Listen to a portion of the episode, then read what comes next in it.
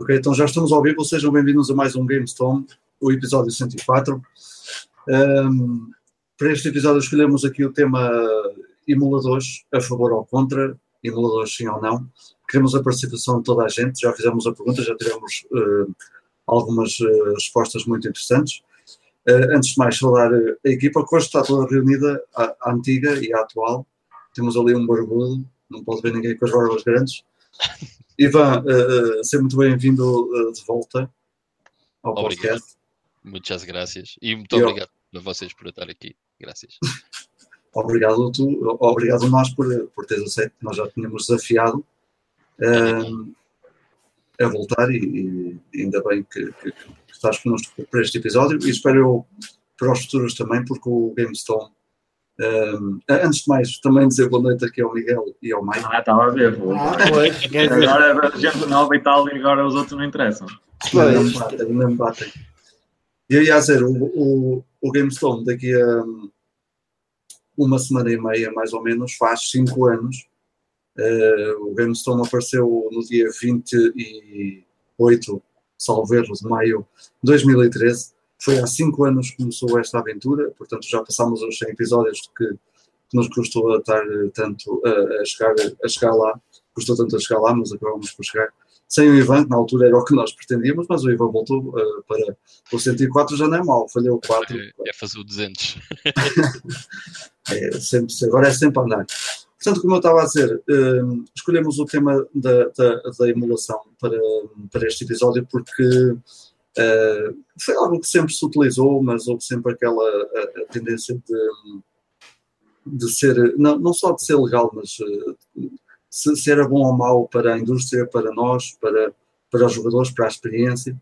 Uh, e estamos numa, numa era em que se usa cada vez mais, seja graças às próprias marcas, seja graças a todos os aparelhos que estão a aparecer, nomeadamente os, os microcomputadores que, que são aos montes. Toda a gente fala do Raspberry, eh, mas uh, há qualquer coisa como 30 microcomputadores que são utilizados hoje em dia para, para emulação de, de, de videojogos.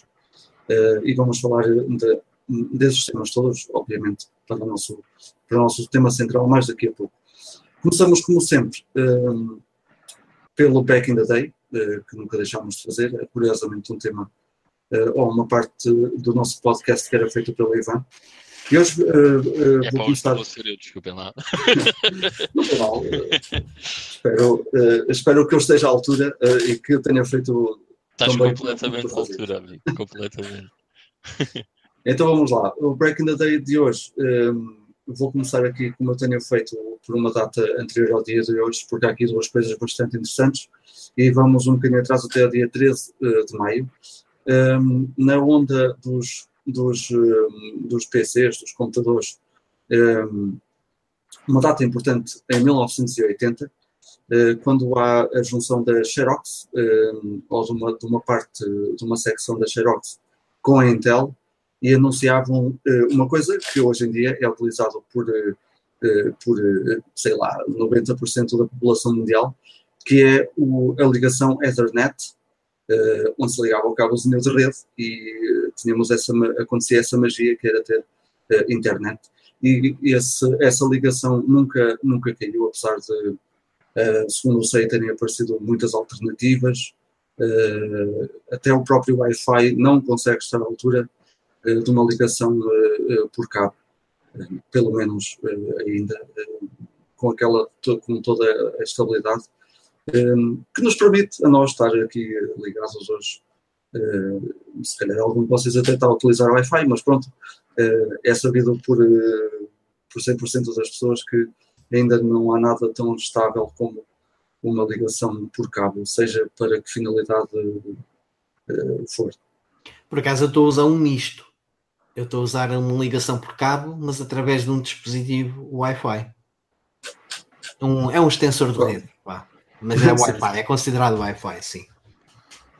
Sim, pode ser considerado, mas eh, sempre é melhor do que ser por Wi-Fi, digo Sim, porque se eu estivesse a usar a extensão por Wi-Fi e depois ligar via Wi-Fi através do computador, quebrava mais o sinal de rede, portanto, acaba, acaba por um, fazer a conversão na íntegra do, do, do sinal Wi-Fi que os próprios sensores está a receber. Exatamente. Uh, também no dia 13 de maio, um bocadinho mais à frente, uma coisa muito rápida, porque o Mike falou disto e hoje eu vou voltar a tocar no assunto. Em 1996, no dia 13 de maio, era lançado Super Mario RPG uh, nos Estados Unidos. e um, um jogo que infelizmente nunca tivemos cá, e como o Mike falou disso na semana passada, e tivemos há pouco tempo, uh, quer dizer, já tínhamos tido antes, penso que foi a Wii a primeira a trazer o jogo na Virtual Console e depois a Wii U, etc. Lá uh, está, mas... e, e no Wii acaba por ser um pouco dentro daquilo que é o nosso tema. Exatamente, não deixa de ser, não deixa de ser emulação. Um, e portanto é um jogo que eu também vou tocar hoje, um, mais, mais à frente. Um, passando para o dia de hoje, uh, dia 17 de maio, que estamos a fazer este direto, uh, em 2001, na E3. São, curiosamente, as duas datas tenho para hoje aconteceram na E3. A primeira no, no ano de 2001. Um, ehm, eram anunciado duas consolas. Um, ehm, a primeira sendo a, a, a GameCube, um, ehm, por parte da, da, da Nintendo, e a, e a, Microsoft fazia aquele, aquele, aquela fabulosa apresentação da Xbox, onde entrou o, The Rock não sei se se lembram de, de, de ver isso alguns, alguns pelo YouTube. Uh, essa apresentação é, é fenomenal. Um, e se nunca viram, aconselho a ir procurar o YouTube e ver esse, esse bocadinho. Um, de facto, é um, é um pedaço de história que fica na é? história. Uh, foi muito fixe. Em, 2000, em 2005, também na E3, uh, eh, a Nintendo anunciava algumas características da, sua próxima consola, da Nintendo Wii, como falámos nela. Eh, nesta altura ainda não se sabia o nome, ainda não, é, não era conhecido como Nintendo Wii, e então ficou na história que a Nintendo anunciava detalhes da Revolution, que era o, o nome de código. Eh, um bocado estranho passar de, uma, de, um, de um golfinho para uma revolução. E, e era então anunciado na, nesta data que, que se ia deixar cair aquele, aquele mini DVD, ia-se passar a usar DVDs, 512 megabytes de memória flash, uh, ia ter uma entrada de cartão SD, uh, o wireless, e uh, um, dos pontos fortes que eles próprios quiseram anunciar logo à partida, a sua Virtual Console, para jogar jogos da, Foram logo anunciados que ia haver jogos da NES, da Super Nintendo e também da Nintendo 64, tudo por, por download. Portanto, já nesta altura, em 2005, a emulação era um ponto forte de, de venda também para a Wii. Portanto, para o Back in the Day, estas quatro, uh, quatro datas que eu pus aqui uh, de lado. E passando para o Namira, já assim de, de rajada, Olha, posso só pôr aí uma observação aí no meio. Força, é força. eu concordo contigo que de Dolphin para Revolution epá, é diferente, mas de Revolution para Wii pá, é preciso é uma destreza pá, é complicado. Mesmo, mesmo, completamente. Um, eu por acaso estive a ver um vídeo há pouco tempo, já que estamos a falar nisto, e agora que, que me veio à cabeça. Acho que faz parte daquele daquele, daquela série de vídeos uh, do. Como é que aquilo se chama? Did, Did You Know Gaming? Pensou que é assim. Uh, o episódio da, da, da, Wii, por acaso há, um, há, essa observação muito engraçada de antes da Wii ter usado os motion controls, uh, o emote, como é, como é conhecido, o, um, essa patente, ou a pessoa, ou a empresa que tinha a patente, foram apresentar a mesma coisa à Sony e à Microsoft. Eu não sei se vocês sabiam que ambas as empresas uh, até gostaram do conceito, mas não viram, uh, não viram uh, nenhum, nenhuma, nenhum, nenhum futuro naquilo e rejeitaram.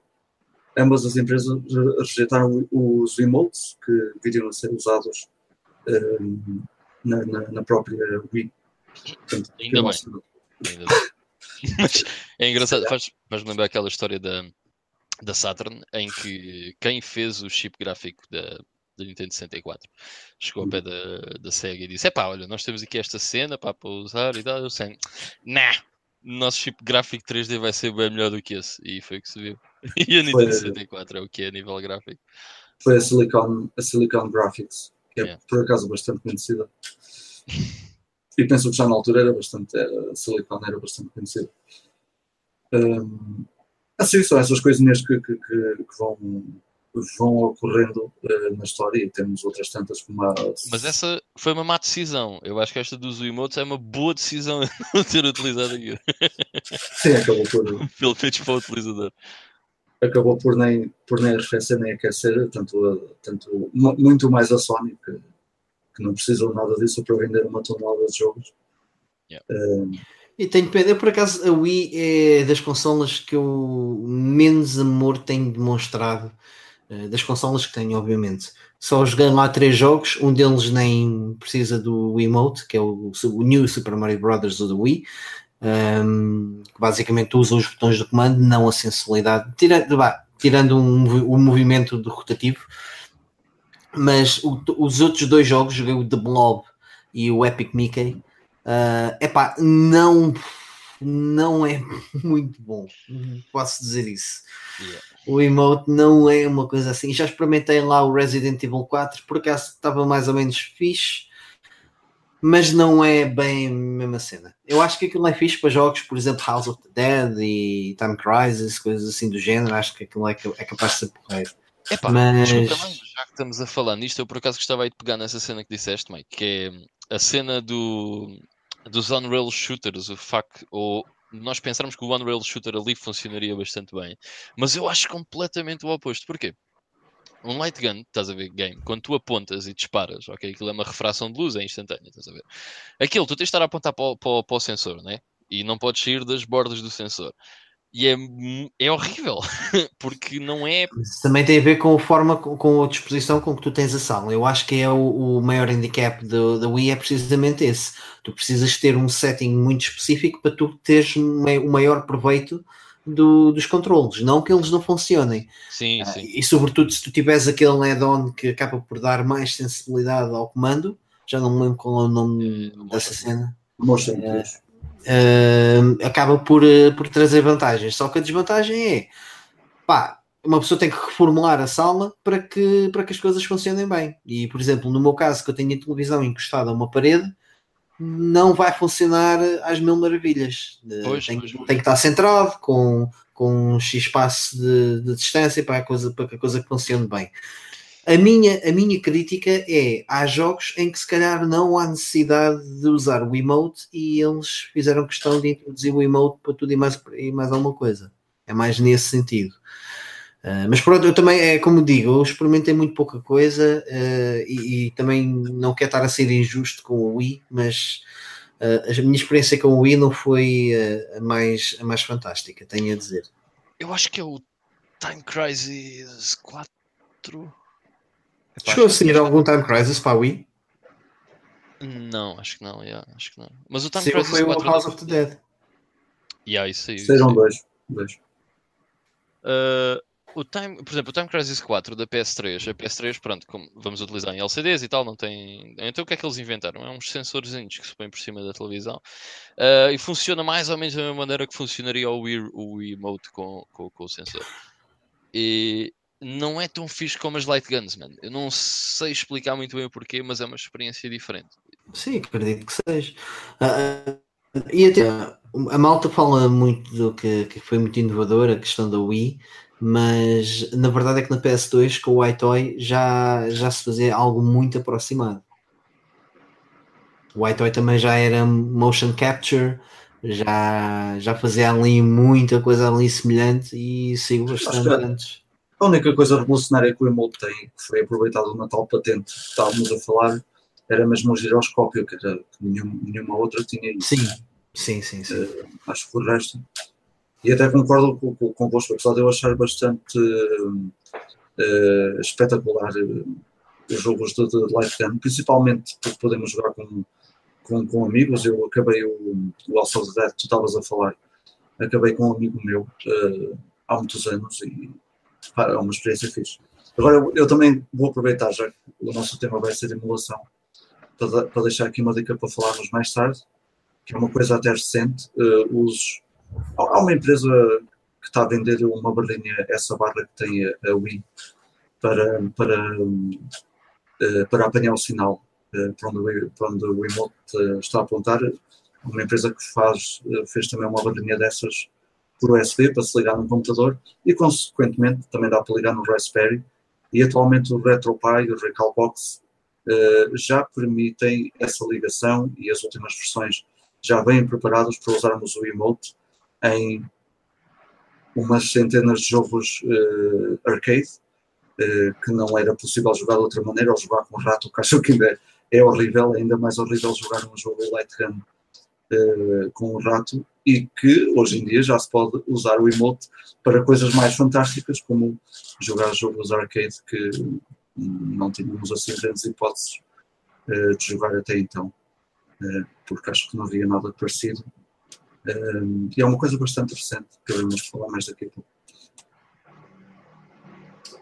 Portanto, saltamos para o Namira e o Namira hoje, para este episódio, não, é, não são coisas futuras, mas são, são coisas que já saíram e que eu acho que é importante referir. O primeiro que saiu há dois dias no Steam o, um jogo que o Miguel até fez a partilha há uns dias, o Horizon Chase Turbo, que é um joguinho muito fixe, que vai buscar muita inspiração ao, a jogos como o Outrun, o Lotus, um, jogos do, da, da, da, era de 90. Um, e que tem todo o. Pronto, aquilo vai. Quem, quem imagens do jogo vai logo buscar essas memórias, sem dúvida alguma. E é um jogo que, atenção, já existia, o Horizon Chase sem o turbo já existia nos telemóveis, mas acho que é uma experiência totalmente diferente no, eh, no computador. Eh, portanto, queria deixar aqui na mira. Outro jogo que passou pelo na mira há uns tempos e que foi lançado precisamente no dia de hoje, está disponível a partir de hoje. Pode ir ao Steam finalmente jogar o Fox and Forest, que é um jogo com inspiração um, 16-bit, uh, com, com um, umas sprites muito porreiras, muito coloridas, um desenho manual uh, muito fixe, uh, um trabalho muito porreiro que tem, tem vindo a ser acompanhado já há mais de um ano e que, e que finalmente está disponível e queria deixar, queria deixar aqui a referência para, para porem pelo menos na, na vossa wishlist para jogar. Um, porque aposto que este Fox and Forest vai ser uma, uma compra futura mínima uh, quando, quando tiver um bocadinho mais de disponibilidade. Quero mesmo muito jogar isto, porque está muito fixe, tem, tem visuais muito porreiros.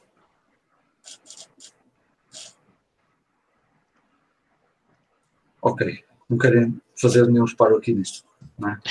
Não, não, pá, por acaso tenho aqui muita coisa em backlog para jogar, confesso que não, não é um jogo que eu tenho em, em fase prioritária, mas é, obviamente que este, este, género de propostas são sempre bem-vindas, uh, sobretudo quando são bem executadas. Eu lembro-me perfeitamente quando falaste neste jogo no Namira e tinha pá, um aspecto espetacular. Mas pá, tenho muita coisa uh, em prioridade neste momento. Uh, não sei se será. Eu vou ser sincero, mas tem a ver com a minha forma com, com que lido com os videojogos não, não, sou, não sou um adepto, pelo menos para já, até um dia, pode ser que tudo mude, destes jogos na Steam, mas acho que sim, que são, que são necessários à indústria e que quem, quem curte eles que usufruta. Uh, por isso é que eles estão disponíveis no Steam e acho que são propostas muito boas até para, para, para os próprios produtores um, conseguirem chegar a algum lado. Uh, e há muita produção. Eu, eu acho que quando, quando toca à produção nacional, eu acabo por uh, virar aqui um bocadinho o discurso, já, já, já cai um pouco mais. Se amanhã me dissesses que, que, o, que o Steel Atum lançava uma versão física dos Greedy Gun, epá, não pensava duas vezes. É, claro. é um bocadinho mais por aí, percebes? Não tão, tão dentro. E, e olha que isto vai muito à questão também da emulação e a, e a, e a parte virtual, uh, o, facto de não, o facto de não ter o físico, uh, a mim uh, afasta-me um bocadinho destas propostas. Mas não, isto é comigo, atenção. Ah, tem sido uma certa comissão. Pois, Mas olha, quem sabe, pode ser que a Limited Run um dia uh, pegue, pegue nesta proposta e, e faça um, um, lançamento para o pessoal comprar. Eu Eles já têm feito isso com vários jogos. Eu acredito também que, que o façam. Bem, eu, eu, pelo menos do, do, que vejo, e tanta gente que estava e, e, que, e que dizia que, que, que, ia comprar o jogo e tudo, eu penso que está ali uma, boa, uma excelente proposta para a Limited Run. Pá, eu boicoto a Limited Run, por isso. É-me indiferente. Eu nunca comprei nada da Limited Run também, mas. Eles agora até estão a lançar coisas para, para a Switch também, e, nem assim. Não, não me parece. Acho que é um aproveitamento um bocado coisa. Ué mesmo. Collector's Bait. Yeah. Completamente. Então vamos saltar, eh, vamos saltar então para o, para o Play mas, Now. Mas eu digo isto aziado. Espera aí, antes do Play Now, por acaso tinha aqui uma, eh, uma, uma notícia das últimas de push uh, que tem tudo a ver, não, e que tem tudo a ver com, com, com, com a, a, o tópico na mira, porque uh, tenho aqui um artigo do, do Nuno Viegas, do nosso querido Nuno, um, ehm, que é precisamente um top 10 uh, de jogos neo-retro.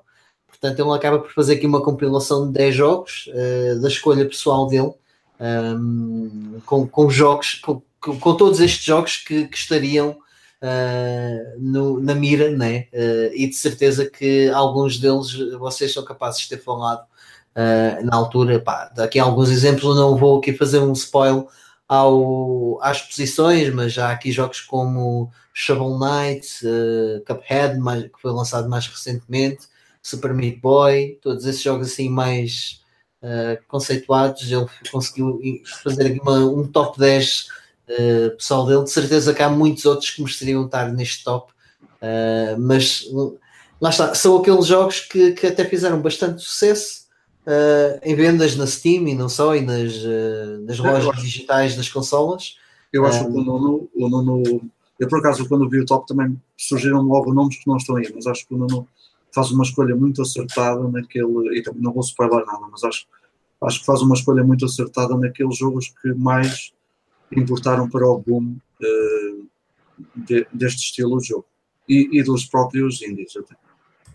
Sim, porque eu acho que porque é, é uma, uma das coisas que ele também separa aqui. Eu acho que ele aqui não quer meter indies, ele quer meter mesmo neo-retro, que, pá, que acabam por ser jogos indies pela, pela sua produção, pelas todas as características da, do desenvolvimento do jogo, do, ou dos jogos, das escolhas que ele cá meteu, mas uh, Neo Retro aqui já acaba por ser uma subvertente uh, e, e entende-se perfeitamente ao, ao, ver as escolhas o que, é que, o, que é que, o que é que ele quer dizer com isso. Uh, mas, uh, mas sim, estão todos uh, associados ao, aos fenómenos do boom do indie que, que, todos nós conhecemos, não é? Portanto, faço o convite a todos para, para dar uma vista de olhos. Obviamente que eu não vou dizer aqui o top, acho que não, não teria piada nenhuma. Acho que tem piada vocês verem os jogos que ele escolheu e o, o pequeno comentário que ele fez acerca de todos eles. Uh, concordem ou discordem das posições, um, um, top é sempre um top, é uma coisa mais pessoal e é, e é sempre um pouco difícil de fazer, mas eu tenho, tenho a certeza que o Nuno teria todo o gosto de ver, ver a, a participação de, de todos os ouvintes uh, deste, deste podcast uh, as vossas próprias opiniões e, e, se discordarem das posições dos jogos, tenho, tenho, tenho a certeza absoluta que não teria todo o gosto em, em saber o que é que vocês pensam. Quando nós escrevemos, também para, para a revista há um grande interesse de, de, da vossa parte também em, em, entender qual é a vossa opinião sobre cada um dos artigos citando uma, uma frase de um filme que, que eu gosto muito, que é o Into the Wild, Happiness only real when shared. Portanto, nós gostamos muito quando vocês uh, partilham também as vossas, as vossas ideias connosco, não só aqui no podcast, mas também uh, em formato texto na revista Push Start. É isso mesmo, fica o convite feito. Uh, vão lá ver o top, deixar as vossas opiniões e criticar no bom ou no mau sentido. Críticas boas, já? construtivas no mínimo. Não, é só porque um top, pá, eu, eu sempre que vejo um top, eu tenho sempre a, aquela vontade de, de, também dar a minha opinião. É pá, calma lá, aqui há aqui determinados jogos ao que faltam, ou que uh, eu faria assim, ou faria assado. Um top é sempre uma coisa bastante pessoal. E é nós, como também leitores, de, eu acho que também é importante participarmos e, e acho que é sempre positivo. Até para, para quem está a escrever do outro lado, ganhar nova, uma, uma nova percepção também e se calhar pensar, hum, se calhar é capaz de ter razão, num futuro top vou, vou ter uh, estes parâmetros em conta e é assim que também se fazem artigos com qualidade. Com certeza. Fica então aí o convite feito, vão lá a visitar a revista, a revista por Start, vejam os nossos últimos artigos e, e como diz o Mike, comenta este, que é o mais fresquinho um, que, que saiu por lá. Antes de passarmos ao Play Now, só saudar aqui o Pedro Conceição do Retro Game Force, o Shirio que teve conosco na semana passada, também nos está a acompanhar pelo Facebook. Um abraço, Shirio. O Mário, o Mário Tavares, do Museu Nostálgica, eh, também nos está a acompanhar. Não estou a acompanhar pelo YouTube, não sei se, se algum de vocês está a ver se há atividade no nosso canal do YouTube já agora eu faço aqui uma pergunta ao Mário: se ele ainda tem o, o museu ativo, ali na, é na, zona, na zona do se não estou em erro, uh, porque eu gostava de, de, ir lá um dia destes, agora vou ter aqui uns dias fora, pode ser que passe por lá. Se, já agora, se ele puder responder, uh, tinha interesse em saber uh, se ele ainda tem o, o, projeto dele em ativo ali na zona do para eu poder ir lá visitar. Fica aí a perguntinha, o Mário se estiver a ver, há de responder daqui a pouco. Vamos passar ao, ao, ao Play Now, uh, enquanto aguardamos. E uh, como faço, como é costume, eu vou já de rajada, porque você também muito rápido. Uh, epá, eu tenho, o meu tempo tem sido mesmo muito curto e não tenho, não tenho dedicado. Aliás, estou-me a dedicar apenas a um jogo e tem sido quando me deito antes de dormir. Uh, e lá está tenho o RetroPie ligado na televisão do quarto, deito-me e jogo um bocadinho, tem sido uma horita, uma horita e meia por aí. Um, houve um, uma noite qualquer que, que me descuidei, já eram quatro e tal da manhã, e tô, ando a jogar Super Mario RPG, que o Mike falou aqui, por isso é que eu também não me quero alongar muito. Um, mas eu comecei a jogar o jogo depois de ler o artigo do Mike, depois do Mike falar aqui também. É um artigo que está também na revista por Start e é spoiler free, uh, portanto podem ler uh, na boa. E epá, o Super Mario RPG provavelmente é daqueles jogos que, está no meu. No, eu não, nunca tive o jogo e não, e, e não, e não ia ter, uh, provavelmente, mas é daqueles jogos que desde o início dos anos 2000 que, que se começaram a aparecer os emuladores e que, e que apareciam naqueles CDzinhos. Eu tinha, eu tinha a coleção da Super Nintendo, era o SNES 1, SNES 2, eram 6 ou 7 CDs com os jogos todos. Um, e o que vendiam, o que vendiam na internet na altura, salvo erro, até era aquelas, os, os, não eram os no intro, era a coleção de ROMs eh, que trazia hum, seis versões de cada jogo, por, por aí afora era tudo ao molho. E, hum, e o Super Mario RPG sempre fez parte daqueles jogos que eu queria jogar. Hum, e, e pá, chegou o dia, pronto, foi preciso o Mike fazer um artigo sobre ele e, e falar dele. E, o Super Mario RPG, como eu costumo dizer, sempre fez parte daqueles jogos também que eu nunca procurei nada deles, nunca fui ao YouTube ver vídeos uh, e está a ser uma enorme surpresa precisamente por causa disso, porque acho que é um jogo um, eh, epá, é um jogo que é mesmo uh, enjoyable, até me falham as palavras em português, mas vocês entendem, do início ao fim. Uh, não há nenhum, não há, não passam 20 minutos sem haver uma, uma enorme surpresa, sem haver um motivo de gargalhada, é um jogo que tem humor uh, a 400%, o que, é, o que é brutal. Acho que passa.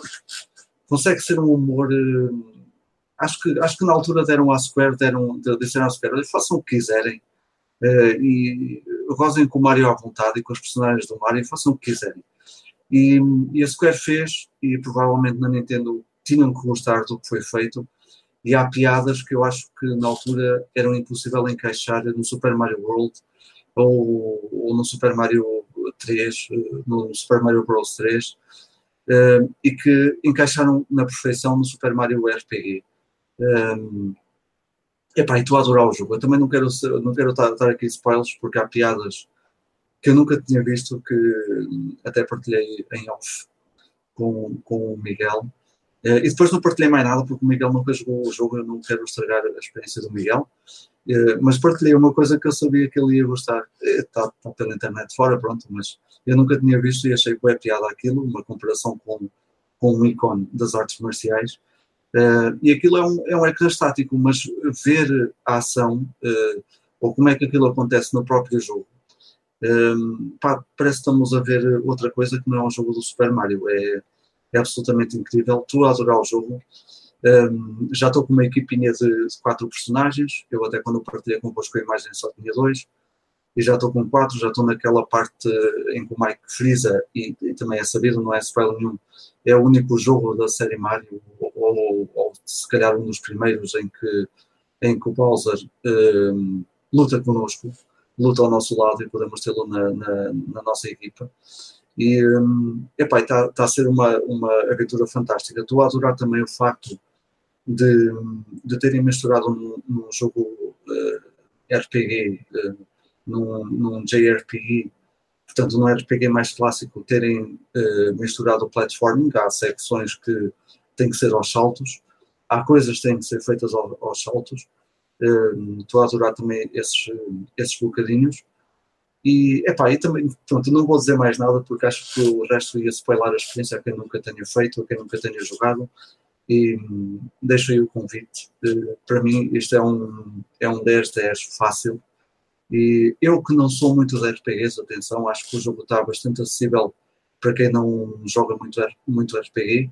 Um, já joguei outros RPGs e o Super Mario RPG é um jogo que acaba por ser fácil, acaba por ser muito mais, muito mais acessível. Não quero, não quero dizer também que esteja a ser fácil, porque se calhar se fizerem rush uh, pelo jogo sem tocar nos inimigos, se calhar vão ter secções muito mais difíceis. Uh, mas eu achei, achei as batalhas tão engraçadas que eu, qualquer caso que vá, limpo tudo. Não deixo lá nenhum inimigo, até pela cena de de fazer, eh, de level up, eh, de, de encontrar cenas, de, de, encontrar segredos, etc. Uh, portanto, fica aí o meu convite, fica aí o meu 10-10 para o Super Mario RPG e é, único, é precisamente o único jogo que eu ando a jogar. Não tenho tido o mesmo tempo com mais nada e tem sido ao fim da noite, uh, deitadinho na cama, um bocadinho antes de dormir, tem sido o meu entretenimento. Uh, e é tudo. É um, acho que é um daqueles jogos que toca-te sempre no coração, tu quer, quer, quer, queres, quer não. Pá, e estavas a falar das mecânicas do, do, do, salto. Eu suspeito que eles uh, fizeram isso a o gozo, porque é a sensação que me dá que, que eles não tiveram necessidade nenhuma. Aquilo é, um, é uma mecânica de salto muito básica, uh, mas eles fizeram aquilo apenas pela brincadeira. Portanto, todo o jogo eu acho que mexe contigo. Pelo menos fiquei do, do início ao fim. Acho que a, a nível de. Estavas a dizer que é fácil e é suposto ser fácil, porque o objetivo do jogo era mesmo ser. Era juntar o melhor de dois mundos. No, de um lado, a Square era acaba, acabava por eh, ser uma introdução a um vasto público dos Estados Unidos, sobretudo, uh, para o género RPG. e a Square era, era a rainha, a produtora rainha dos RPGs na altura, Chrono Triggers, uh, Final Fantasies, uh, Secret of Manas, etc. Uh, portanto, era do interesse deles e para, e para, para o Mario também era expandir uh, a marca Mario a outros géneros, como, como eles já tinham feito antes, como Mario Kart, uh, como Mario Golf, etc. Portanto, é Mario Paint, e, e eles queriam uh, aproveitar, só que o, o género RPG acaba por ser um bocadinho mais técnico Portanto, não, não, não seria bom para eles criarem um RPG pelas, pelas próprias mãos, quando não havia, se calhar, uma, uma experiência localizada nesse, nesse género. E, e para a Squaresoft acabou, acabou por ser bom. Porque aquilo é um RPG bastante básico, é muito simples. Uh, Sim. Uh, mas a maneira, como, a, a, maneira como, a maneira como tudo encaixa, pá, eu, não, não, eu nunca tinha jogado e como disse também nunca vi muita coisa e não imaginava que o mundo de Super Mario encaixasse tão bem. Tão bem, isso é, é. Isso é, é trabalho fantástico. É diferente, por exemplo, da passagem que vimos do Sonic 2D para o Sonic 3D, porque isto acaba por ser um Super Mario também com aquela vista um bocado parecida. Sim. E, sim. Epá, eh, havia, certeza que na altura havia um receio muito maior, não é? Um, em relação à mecânica de salto, isso vê-se uh, até nos próprios diálogos, porque já foi interpelado. Isso acontece logo no início e depois somos interpelados mais. Eu, pelo menos, já fui interpelado mais duas ou três vezes por personagens que nos param e te dizem: Então, Mário, como é que vais salvar agora o mundo? E o boneco para e nós temos de saltar. E o boneco salta: Ah, pronto, ok, está tudo bem então. e seguimos a nossa vida. Eh, a ação ali é precisamente saltar para nos deixarem seguir a nossa vida. Atenção, este jogo, isto é um dado curioso, este jogo foi lançado alguns meses antes do Super Mario 64. Sim, sim, em 96. Já foi mesmo, mesmo na fase final do, da, Super Nintendo. Aliás, até foi para o, até foi para o, para o Back in the Day no episódio 2, portanto, sim, foi em 96. Já foi num estado muito avançado da própria console. E usou também o chip, aquele chipzinho fantástico que também usou o Super Mario World 2 um, ehm, e mais outros jogos que agora não me vem à cabeça. Sim, sim, sim. Mas pronto, fica aí a minha dica. E pá, está a ser fantástico. Se nunca jogaram, um, ehm, aconselho vivamente. Se não são gajos dados aos RPGs uh, eh, clássicos, também não há problema nenhum, porque vão adorar aquilo. E atenção, uma coisa que eu não falei, aquela musiquinha dos bosses, é pá, aquilo entra na cabeça de uma maneira. Eu ainda não, não tive tempo, mas amanhã tinha que pôr aquilo como toque de telemóvel. Tenho a música do Balloon Fighter, é, é uma toque de telemóvel. Pronto, já está na altura de mudar uh, para essa musiquinha dos bosses, porque aquilo fica no ouvido. E uh, até essa parte acho que é bastante memorável. Os bosses criados para para este jogo tem, tem um humor fantástico e tem. Tu, tu peraí, já tens o Bowser, já tens quatro personagens né, na tua equipa, Sim. então já estás no. já passaste aquela fase do castelo do. Ah, já não lembro o nome da personagem. Do Booster. Parece... O Booster. Sim. É, foi precisamente a última coisa que fiz. Pá, tá, tá, essa, essa, cena está muito fixe. Sim, acho que é das partes que eu ainda não vi o resto, mas em termos de humor, aquilo, meu Deus. Está é, muito bom, está é, tá muito bom. Sim, sim. Mas continua a ser muito bom. Portanto, e é nessa parte que tu até, tu, tu, até mostras uma imagenzinha disso um, no teu artigo do Mario em 2D. É aí que está um grande, um grande easter egg, é precisamente na, no castelo do, do, do Booster, uh, essa parte da transformação. É pá, mas ver a imagem não diz nada. Uma pessoa ao jogar é porque é completamente inesperado. Aquilo, aquilo estás ali, pá, uma pessoa por instinto vai, explora e depois de repente tipo, aparece daquilo. Tipo, ah, Tá, não, está um momento muito fixe. Tá sim, muito, sim. Todo, todo o jogo é assim, até ao fim do jogo tu vais ver, tu vais ver montes de cenas assim dentro desse género. E se quer aumentar o nível do humor, porque pronto, eu no RetroPie tenho isso ativo, é, é jogar com achievements. Porque a pessoa que fez os ah? que, que, programou os uh, retro achievements para este jogo, até ao ganharmos os achievements, aquilo tem humor na própria maneira como eles escrevem e, e, como, e como os definem aquilo, é, os retro achievements é como, uhum. é como na Xbox e na Playstation, não é só, sim, sim, sim, sim. Não é só ganhar o troféu, há uma explicaçãozinha e depois, até na parte da explicação tá, tem, tem um bocadinho de humor e portanto é, é muito fixe. E sim, essa parte do castelo é absolutamente fenomenal e, e convém quem joga o jogo explorar tudo bem a fundo porque vão encontrar muitas, muitas surpresas, muitas surpresas mesmo. E portanto, passo a palavra porque o Super Mario RPG é mesmo a única coisa que eu estou a jogar. Pode ser um de vocês os dois, eu fico para o fim. Eu, eu, eu ia pegar até porque a minha intervenção também não vai ser muito grande, não tenho muita coisa para falar. Foi uma semana um bocado parecida com a anterior, que não, não me deu muito tempo para, para pegar assim nenhum jogo. Como eu disse, ainda, está, ainda estava naquela procura que para mim é muito difícil do, do, do próximo grande jogo, não é? Aquele que eu quero manter uh, ativo durante mais tempo e, e, dedicar mais tempo durante os próximos, os próximos dias ou semanas ou conforme, conforme o que leve acabar esse jogo.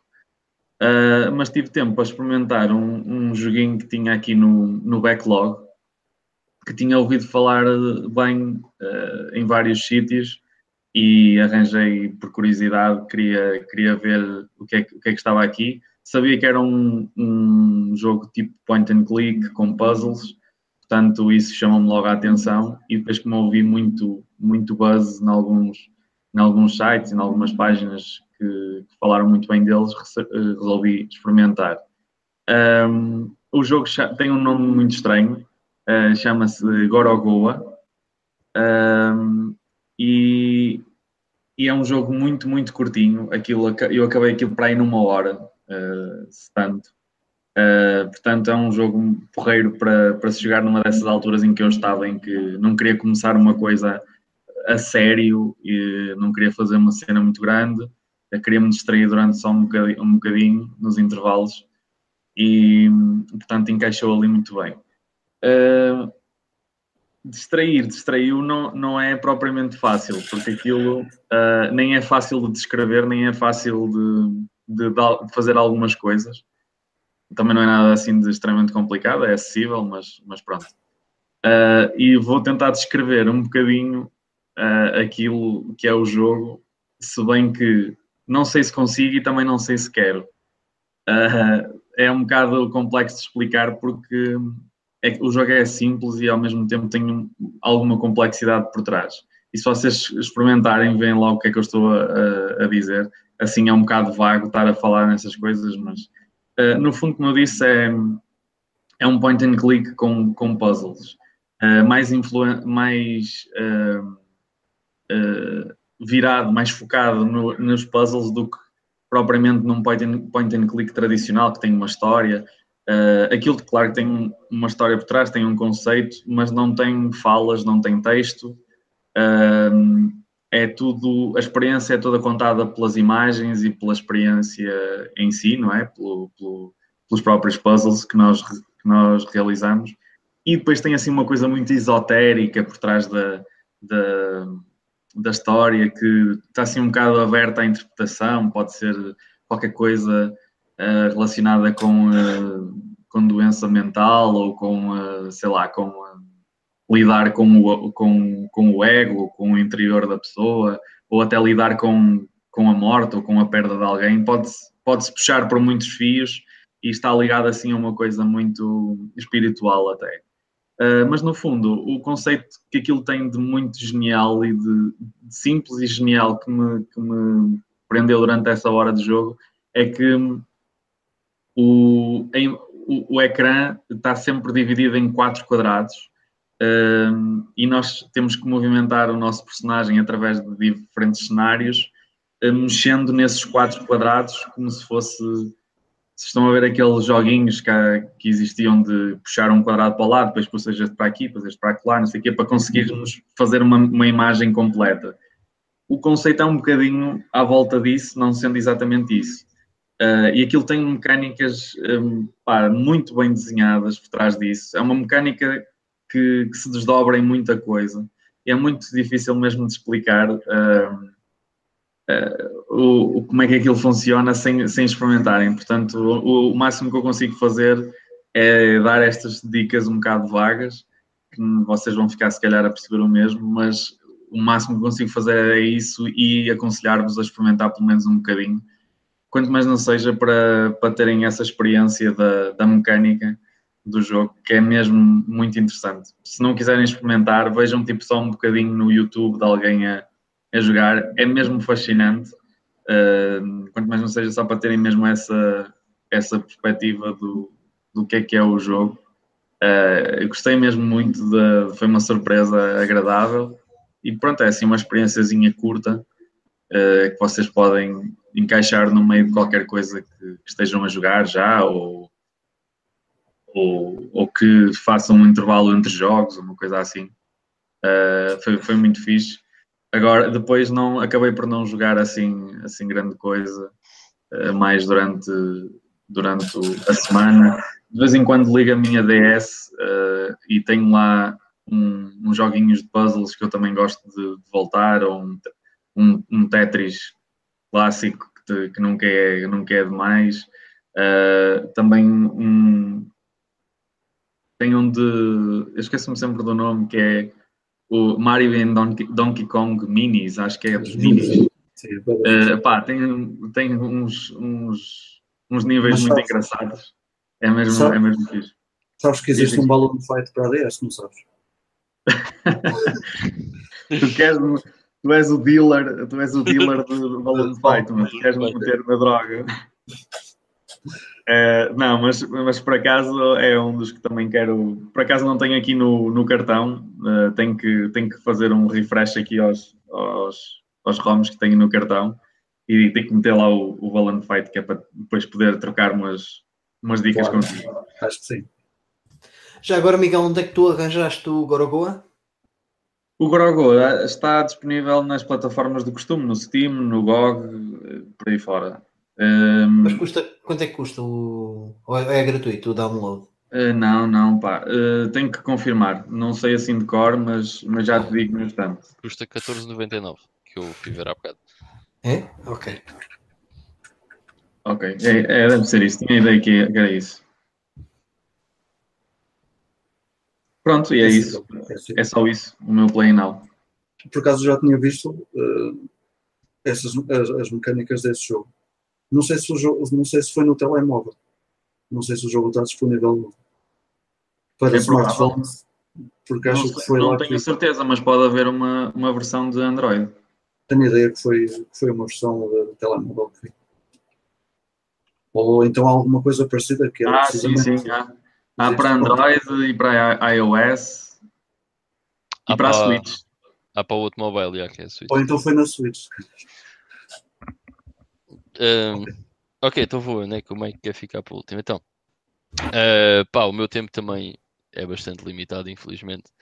E para ser sincero, a maior parte do tempo eu jogo coisas que não acabam, ou seja, online. Normalmente ou é PUBG ou é StarCraft 2, mas passo a maior parte do tempo uh, nessas coisas que não interessam. Mas a única coisa que joguei assim recentemente.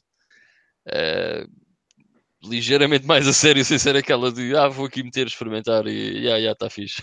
Gosta. Um, foi o primeiro Blood Omen, ou Legacy of Kain Blood Omen, que até está para aqui. Eu estou a jogar a versão de PS1 por uma questão de comodidade, só porque comprei esta versão a última vez que, que tive no UK, na Escócia. Pá, e este é daqueles jogos que eu conheço desde miúdo, lembro-me de ver o, o, jogo no Templo dos Jogos. Uh, epá, e adorei aquele, aquele estilo do jogo e nunca cheguei a jogar como deve ser. Epá, já o tive no PC, obviamente, portanto, se eu quisesse já o tive, já tinha jogado, uh, obviamente pirateado. Uh, mas nunca, imaginem, já o joguei, mas nunca tive a sério dentro do jogo e tal. Uh, e então, pá, decidi fazer o Blood Omen do início ao fim. Neste momento, não tenho jogado muito, neste momento matei tipo três bosses dos pilares, para quem jogou sabe o que é que isso é. Mas é um jogo com um estilo gráfico impressionante. É bué da louco. Eu adoro o estilo gráfico do jogo. Adoro o ambiente do jogo. É muito louco. A jogabilidade é simples, é fixe. A única cena que eu me queixo é pá, mudar de spells e mudar um, as ações que tu podes fazer. Epá, na PS1 demora bem de tempo, porque tudo cada vez que mudas para mudar o spell, tens de esperar para aí 5 segundos que o menu das spells apareça e é tipo, Jesus, aleluia. Ou seja, é de evitar. Mas de resto é um jogo que eu, que eu curto muito. Epá, já tinha, houve uma vez no, no PC que eu cheguei até longe no jogo, entretanto joguei as sequelas todas e curti bué, tanto conheço o lore do jogo e conheço a história do jogo, mas nunca o tinha jogado até ao fim. E, pá, está a ser fixe, está a ser muito porra. Gosto muito, continuo a gostar muito deste jogo, que já é de 96, se eu não estou em erro. Um bom ano também se o Diablo nesse ano. uh, ah, é verdade, posso mencionar por acaso foi mesmo ontem, estava aqui a olhar. E experimentei duas coisas, tinha comprado para a PS3. Epá, mas foi só mesmo no experimentar. Mas por acaso sou capaz de voltar aqui uns um bocadinho a isto porque é mesmo bem engraçado.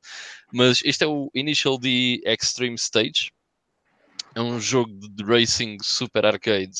Super, super arcade. Onde é basicamente para driftar montanha abaixo. E é fantástico, adoro. é muito louco. É, pá, tem uns gráficos muito nice, uma cena arcade, é daquelas coisas, mas tem um modo de história, que é engraçado ter um modo de história, cujo modo eu não, pá, não percebi nada, mas eu vou presumir que é a história uh, do anime. Porquê? Porque isto está tudo em japonês, o jogo nunca saiu cá. Uh, e depois era para experimentar também outro, mas não, não cheguei a experimentá-lo, que é o Van Gun Midnight, também só assim no Japão e pelo que eu percebi é do mesmo género. Também é baseado noutro anime de carros de corrida de Street Racing, o que é uma cena boa de louca, animes, tudo e mais alguma coisa. Uh, e portanto, basicamente é isto. Eu queria só, como estávamos a falar um, em point and clicks, man, eu no outro dia descobri um point and click que ainda bem que o Miguel falou em point and clicks, porque eu gostava muito que ele visse este point and click.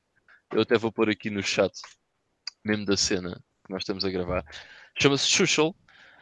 E Epá, é lindo. Vão ver. Eu não, eu não, não, dá para explicar muito bem, mas é, é, um point and click onde cada cenário é um puzzle. Uh, epá, e é super, super engraçado. É muito, muito baseado no humor. É, é muito louco. já sei, já sei qual é. Uh, esses gajos não brincam. A Manita Design fazem jogos espetaculares. Foram os mesmos que fizeram o Maquinarium, que eu reparei, e o sim, Botanicula. Uh, pá, e é muito, é muito giro. Experimentem, vão ver, experimentem. É uma cena completamente fora e é muito engraçado. Um, e depois gostava de mencionar só, porque eu tive fora do podcast durante muito tempo, foi um jogo que eu joguei entretanto, e como não tenho assim muito de relevante para dizer, gostava só de dar uma chega uh, de que de um jogo que eu joguei há mais ou menos para aí, se calhar, epá, já há uns largos meses, mas que não, nunca me vai sair da cabeça porque é das melhores cenas que eu alguma vez joguei e por isso já agora gostava de o mencionar, que é o Snatcher da Sega CD. Uh, já tinha jogado o Policenauts, que é uma espécie de uh, sequela espiritual para, para, para o Snatcher, lá, digamos assim, uh, que é da, da PS1. E o Snatcher é mais antigo, da Sega CD. Epá, e nunca tinha, por muita vontade que eu tivesse de jogar o jogo, nunca tinha jogado o jogo. eu também sou um bocado chato com aquela cena de se eu não tenho físico, estou sempre uma beca ao nariz. Uh, mas eu tomei a decisão executiva de, em vez de gastar 400 euros, uh, jogava o jogo uh, emulado. e foi brutal. Epá, adorei o jogo. É, é fantástico. É, provavelmente já toda a gente conhece o que é que é o Snatcher, embora acho que ainda assim pouca gente o jogou e vale a pena. Se estiverem naquela do estilo, será que vale a pena, será que não vale eu gastar ali 12 horas, porque o jogo não é pequeno, principalmente se vocês não usarem uma guide, em que o jogo se torna pura e simplesmente estúpido, porque passa a não ser um jogo, ok? Mas se vocês estiverem a jogar aquilo por vocês próprios, é das melhores cenas. Como o Police Notes, mas acho que ainda consegui gostar mais do, do Snatcher. É muito, muito, muito bom. E pronto, that's it. Olha, por acaso eu sou um, também uma das, das almas que jogou o Legacy of Kain Blood Omen e tenho ideia que isso já foi há alguns anitos e foi através de emulação também. E tenho ideia que fica com muito boas, impressões, muito boas impressões do jogo. Uh, é, é, um jogo já bastante datado aos dias de hoje uh, e sente-se sente bastante isso, mas não deixa de ser uh, umas horas muito bem passadas. não sei se tu já chegaste a uma fase em que tu já podes alterar a tua forma também. Sim, sim, sim, yeah. Sim, que isso depois também torna-se bastante fixe. Uh, acho que tu tens umas duas ou três formas. Eu por enquanto só é um tenho morcego, do morcego e a do lobo. E a do lobo. Yeah. Eu acho que tu ainda não sei se tens mais alguma, vou-te ser sincero. Uh, tenho ideia que sim, que eram quatro formas, três ou quatro formas. Portanto, são três, já, já tens todas. Que é a forma natural, o morcego e o lobo. Uh, mas é um, é um jogo fixe, tem, tens, e, e, é uma cena impressionante. Eu no outro dia estive a ver playthroughs e há gajos que acabam o jogo em 20 minutos porque Epá, conseguem pois. passar logo uma cena qualquer que, que vão logo aos pilares e o, não sei se aquilo é um bug ou uma coisa assim uh, e, e, conseguem logo encontrar o boss final. Isso para fazer speedruns é fixe, meu. Mas é pá, pronto. Eu nem sequer guia gosto de usar no jogo. Eu andei para aí na boa, uma hora e meia, feito estúpido, de lado para o outro, lá numa cidade. Porque eu assim, mas onde é que eu tenho que ir, meu? Eu não conseguia perceber onde é que eu tinha que ir. E sem exagero, pá, uma hora e meia de um lado para o outro. É pá, mas e ver um guia, depois chateia-me, estás a ver? Porque, damn it. Se Sim, não, 96 eu não tinha guia. Nem estou a dizer, eu por acaso eh, já não sei por que motivo fui ver, eh, fui ver o jogo ao YouTube. Foi, isto foi muito recentemente, se calhar mês passado. E, e, fiquei estúpido porque isto, isso, o Omen ainda é um jogo que te consome umas boas horitas. Yeah, yeah. Eu já joguei um bom bocado e só matei ainda três bosses uh, dos pilares, estás a ver? Portanto, uhum. são oito. São oito pilares ou são sete pilares? ou 7, uma coisa assim do género. Ia são 7 ou 8. Não, ia, são 7 porque. Yeah, são 7, aliás, são 6 pilares, tu tens é um sétimo boss. É exatamente, que é o pilar do centro. Yeah, é isso mesmo. É isso mesmo. Portanto, é jogo para, para durar uma, uma dezena, uma, duas, umas duas dezenas yeah. E o lore é muito bom. Eu este ano por acaso joguei o Soul River 2. É pá, eu também joguei Soul River 2 já há muitos anos e lembro-me de ter usado guia desistido um, no puzzle dos pilares. Dos pilares, não, dos espelhos, quando tu chegas lá à maçã bem da grande. Sim. Epá, era horrível, desisti. Fui usar um guia, I'm sorry. I'm too dumb. Mas por acaso achei o, o jogo relativamente, não digo fraco, mas fiquei com grandes expectativas. O primeiro Soul River acho que é um jogo, um dos melhores jogos do PlayStation 1, é fantástico. Uh, e para quem tem Dreamcast, a versão Dreamcast ainda é melhor. Uh, e, e eu fiquei assim um bocado desiludido com este Soul River 2. Ficou um bocadinho aquém. Uh, Pareceu-me ter pouco conteúdo, mesmo a nível de história, não desenvolveu assim muito. Uh, e aquilo chega uma parte em que torna-se um bocadinho confuso. Todo, todo um lore de, de, de Noscott. Sim, sim, sim, sim. Aliás, bem confuso. Bem, uh, não sei se algum de vocês tinha alguma coisa a acrescentar ao, ao painel do, do Ivan. Mike, eu só não, não vou acrescentar nada, queria só dar as boas noites ao, ao Pixel 5, Pedro Loureiro, uh, só porque ele está aí. Queria só agradecer por estar aí, aí, do outro lado. Não está aí em tua casa. Não, não, não, acho Pronto. que não. Pedro, não. não, não. Portanto, obrigado. E também agradecer ao Tosé Leal, que o Tosé Leal fez aqui uma perguntinha só que eu queria responder muito rápido, se nós íamos ver os comentários que, eu, que a malta tinha deixado na imagem, claro que sim, no bannerzinho que nós fizemos, claro que mais tarde, ou quando falarmos disso, vamos ver e vamos responder a toda a gente. E obrigado também ao Tosé Leal por estar aí uh, a acompanhar-nos. Pá, da minha parte, a gente também não tarda já está aí no, no, no tema central. Eu ainda não estou a jogar nada de novo Uh, eu, portanto, a semana passada tinha dito tinha acabado o God of War, uh, fiz só algumas side quests que tinha deixado de parte. E tenho este, esta semana tive de férias, fui fazer uma visita ao Porto, levei a DS comigo, tenho dedicado um bocadinho mais uh, à DS ao Final Fantasy 3. Uh, portanto, é o jogo que eu tenho mais jogado esta semana. Não avancei, por acaso, está-me a desiludir um bocadinho. Acho que o Final Fantasy 3 está a ser um jogo um bocadinho chato. Um, esperava um bocadinho mais de. Eu gostei tanto do primeiro e do, do segundo, ainda que tivessem uh, as suas limitações naturais, porque são jogos ainda dos anos uh, 80. Final Fantasy 3 já é de 1990, se não estou em erro. Uh, mas uh, acho que está um bocadinho fraco e está um bocadinho chato Uh, não traz uh, nada de cativante à história, as mecânicas uh, soam inferiores àquilo que foi feito no Final Fantasy 1 e 2. Não, portanto, o 2 acabou por inovar muito aquilo que o primeiro fez. Este terceiro não traz nada de novo em relação aos outros dois. A questão talvez do job systems, mas não, não acho que isso traga, traga grande vantagem.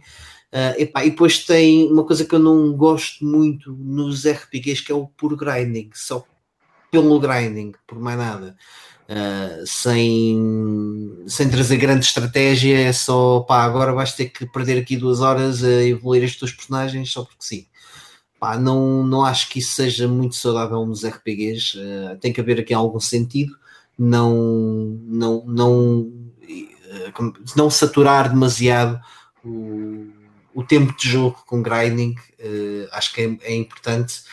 Um, porque uma pessoa, o, não é que o jogo esteja a ser muito difícil, mas depois tu, uma pessoa chega ao boss e a, e a dificuldade aumenta bastante. Nem, nem digo a dificuldade, acho que é injustiça os bosses são demasiado injustos para, para aquilo que está a decorrer no gameplay. Há um, isto há um, há um termo qualquer que é o difficulty gap, uma coisa assim do género.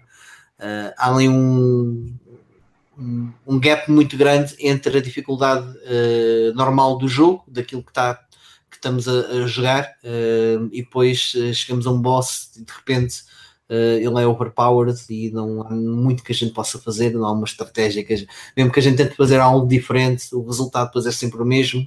Uh, o que temos que fazer é grind, grind, grind, grind, grind, e isso não é muito positivo. Mas pronto, ainda assim vou dar uh, umas oportunidades ao jogo. Uh, Mike, um, estás a jogar a versão DS ou. DS. A DS. Sim, okay. não a, a da. PSP. Ok. A versão da, da DS uhum. um, Epá, pessoalmente não gosto do estilo gráfico, mas tem, tem fama de ser particularmente difícil. Aliás, o Final Fantasy 3 e 4 da DS, aqueles uh, remakes, uhum. uh, têm, têm a fama de serem particularmente difíceis. Uh, nunca sim, os joguei. É, sim, sim. Just saying. Epá, é, é, mas é um difícil. É um difícil chato, percebes? Não. Pois, é porque se o difícil é chato, não é desafiante, acaba por ser um bocado. Meh. É isso que não faz um War... do, do, do, dos RPGs a mim também. Uh, porque já não é aquele estilo que eu gosto muito, mas quando são assim, então ainda pior. Pá, porque é assim, há RPGs são chatos que te levam, e eu isso eu até gosto, que te levam a, a explorar diferentes formas de abordar os combates. Começa de uma forma muito fácil, em que ataca, ataca, ataca é o suficiente, e depois, se calhar, já tens que começar a perceber um bocadinho melhor como é que as mecânicas funcionam e essa exploração eu, é algo que me agrada nos RPGs, quando, quando o game design te leva a ter que explorar outras formas de derrotar os inimigos.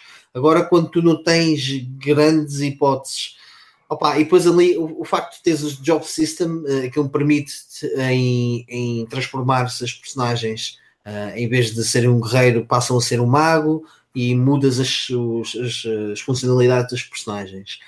Só que para isso também é importante que exista um equilíbrio entre todos os jobs, porque depois eh, aquilo tens níveis, porque é da job system que, que tu escolhes para a personagem. Portanto, escolhes que a personagem seja um mago, ela vai, à medida que vai combatendo, vai evoluindo uh, o nível de, de, mago dessa personagem. Mas depois, chegas uma fase do jogo, é pá, agora nesta fase, que era importante teres mais guerreiros dos, do que magos. Vais ter que voltar para trás e a, a vertente guerreiro de cada personagem já está muito fraca, tens que treiná-la. Mas eu acho que isso não é, não é benéfico, é quase como fazer backtracking constantemente, e isso não é muito bom. E nem vais estar a descobrir nada de novo, é mais por aí. Mas pronto, é só isto no meu play now, é o que eu tenho jogado mais agora, é o Final Fantasy 3. Um, só um pequeno apontamento, tive, comprei Uh, recente, aliás, ofereceram-me recentemente uns quantos jogos PlayStation 1 e um deles foi o primeiro Bomberman, uh, não Bomberman World, o Bomberman. Eu estive a jogar um bocadinho porque é um daqueles jogos que cai sempre bem uma pessoa perder ali 20 minutinhos a arrebentar com, com o pessoal. Bomberman é das melhores cenas sempre, seja em que jogo for. Eu gosto muito, por acaso sempre tive uma, um carinho especial pela. Eu jogava quando era miúdo chamava-se Dyna Blaster.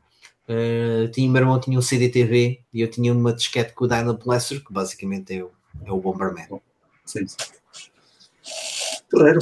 Então um, vamos passar um, ao nosso tema, ao tema que, que, que, gerou este episódio de hoje. E uh, nós lançamos então esta perguntinha um, também para, para os nossos ouvintes. emuladores são a favor ou, eh, ou, contra, ou contra eles. E, eh, e como, como, eu disse, como eu disse no início, acho que estamos um bocado assorbados de, de máquinas de, eh, de emulação, de consolas que usam jogos por emulação. Portanto, a emulação faz parte uh, do dia a dia. Se calhar, às vezes, até quando as pessoas não sabem, um, ehm, eu agora estava a falar disto, uma notícia que saiu esta semana é que a PS4 está uh, muito perto de ser totalmente hackeada. E porquê? Porque uh, a Sony lança o jogo Parappa the Raper num emulador de PSP e é claro que quem sabe vai sempre aproveitar disso para, para, para usar código uh, uh, ou até para tentar usar outros jogos utilizando esse simulador. Um, e, e, foi basicamente assim que conseguiram abrir ali portas um, para, para um novo mundo de coisas, como, como, se costuma dizer e como, e como acontece a todas as consolas. É sempre. Uh, nos últimos tempos tem sido por vias uh, destes, destes, destes pequenos fails Uh, até a própria Switch, muito recentemente, também por causa de uma cena um bocado parecida. Portanto, há aqui alguém que é contra a emulação. Eu digo já, eu sou completamente a favor a favor da pirataria, fuck the system.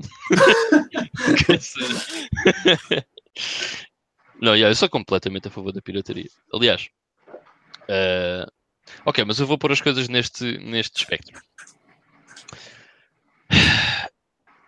Eu não vou pagar mil euros para jogar o Samurai Shodown 4. Ponto. Portanto, eu tenho que o emular. Ponto. Se eu tipo, pudesse dar mil euros para, dar, para comprar um Samurai Shodown 4, eu dava. Mas não tenho. Portanto, tenho que o emular. Agora podem dizer assim: ah, mas tens a versão da PS1, que eu por acaso até tenho. Tem nada a ver. nada a ver. Muito inferior à versão da Neo Geo. Portanto, Uh, epá, eu tenho que o emular, não tenho outra opção. E a, a, grande parte dos jogos que eu, que eu que eu emulo ou que acabo por emular, ou tenho, e por conveniência, por exemplo, na PSP, é a melhor cena para jogar Mega Drive, Super Nintendo, epá, é brutal. PSP nesse aspecto é excelente. Um, ou eu tenho, ou segundo, não tenho, nem faço questão de ter, ou não faço intenção de ter, estás a ver? Ou gostava muito de ter, mas é-me impossível. Percebes? Ou seja, nesse espectro, uh, é óbvio que eu uso a emulação. Agora, é óbvio que em tudo aquilo que eu não precisar de usar a emulação, eu não uso. E muitas vezes Uh, para vos ser sincero, é pá, acaba às vezes por não jogar um jogo que eu gosto muito porque tenho que o emular. Isso pode parecer contraditório, mas é daquelas situações em que é pá, mas eu eventualmente vou ter isto e depois jogo na altura. Agora, opá, lamento imenso, mas uh, eu não sou rico, por enquanto, claro. uh, E Neo Geo AES ou MVS uh, amanhã está fora dos meus planos. Yeah, amanhã às 10 pode ser que sim. Hoje, hoje às, às 11h10 não. amanhã pode ser que sim. Uh, e eu vejo um bocado a pirataria, não só a emulação, mas a pirataria um bocado por aí, que é eu não vou comprar. Eu vou-vos dar um exemplo. Uh, sai um jogo novo. A menos que seja uma cena tipo Persona 5, eu não vou comprar, ok? Mas Eventualmente hei de comprar quando estiver barato, mas naquela altura eu não vou comprar. Mas posso querer jogar. E o facto de eu ter jogado e ter dito bem do jogo pode fazer com que outra pessoa compre o jogo. Porque eu não o vou comprar. Eu, se não o puder jogar, se não o puder emular ou piratear, eu não o vou comprar para jogar. Ponto. Estás a ver? Portanto, até é benéfico que eu falo sobre o jogo.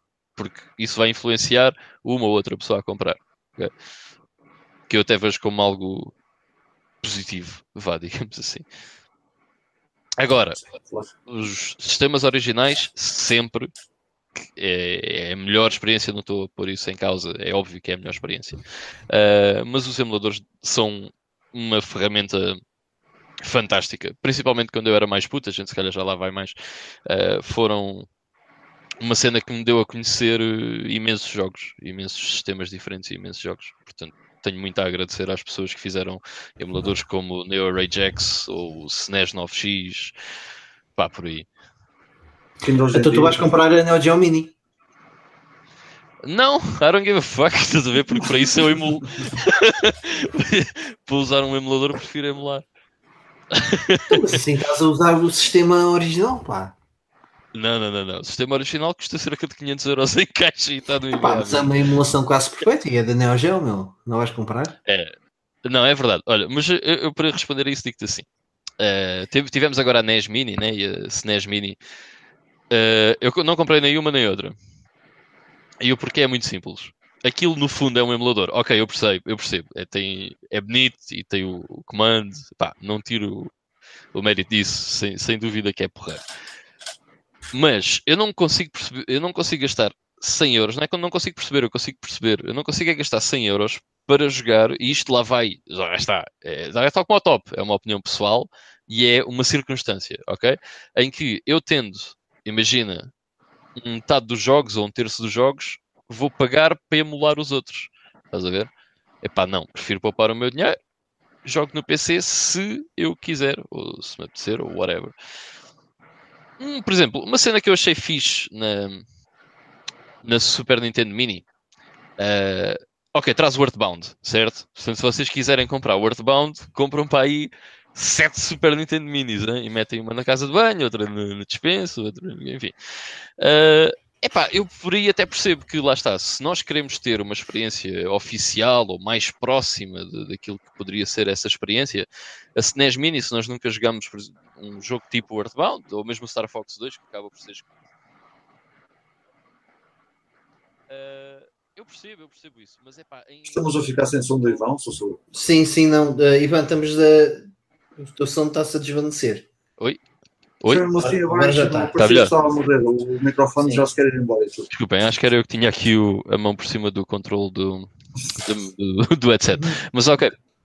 Uh, onde é que eu ia? Pronto, basicamente eu estava a dizer, eu entendo que, que, que, as pessoas façam isso, ok? Que vão tentar ter esse tipo de experiência, mas eu, para mim, se não é no sistema original, não vejo porquê, uh, não vejo o que é que eu ganhava em ter, em ter isso no, noutro, noutra plataforma, a não ser por, por emulador. Uh, é claro que, por exemplo, o facto de termos uma saída HDMI, termos uma qualidade de imagem superior, tudo isso faz todo o sentido, ok, mas o meu PC faz tudo isso e melhor. E mais.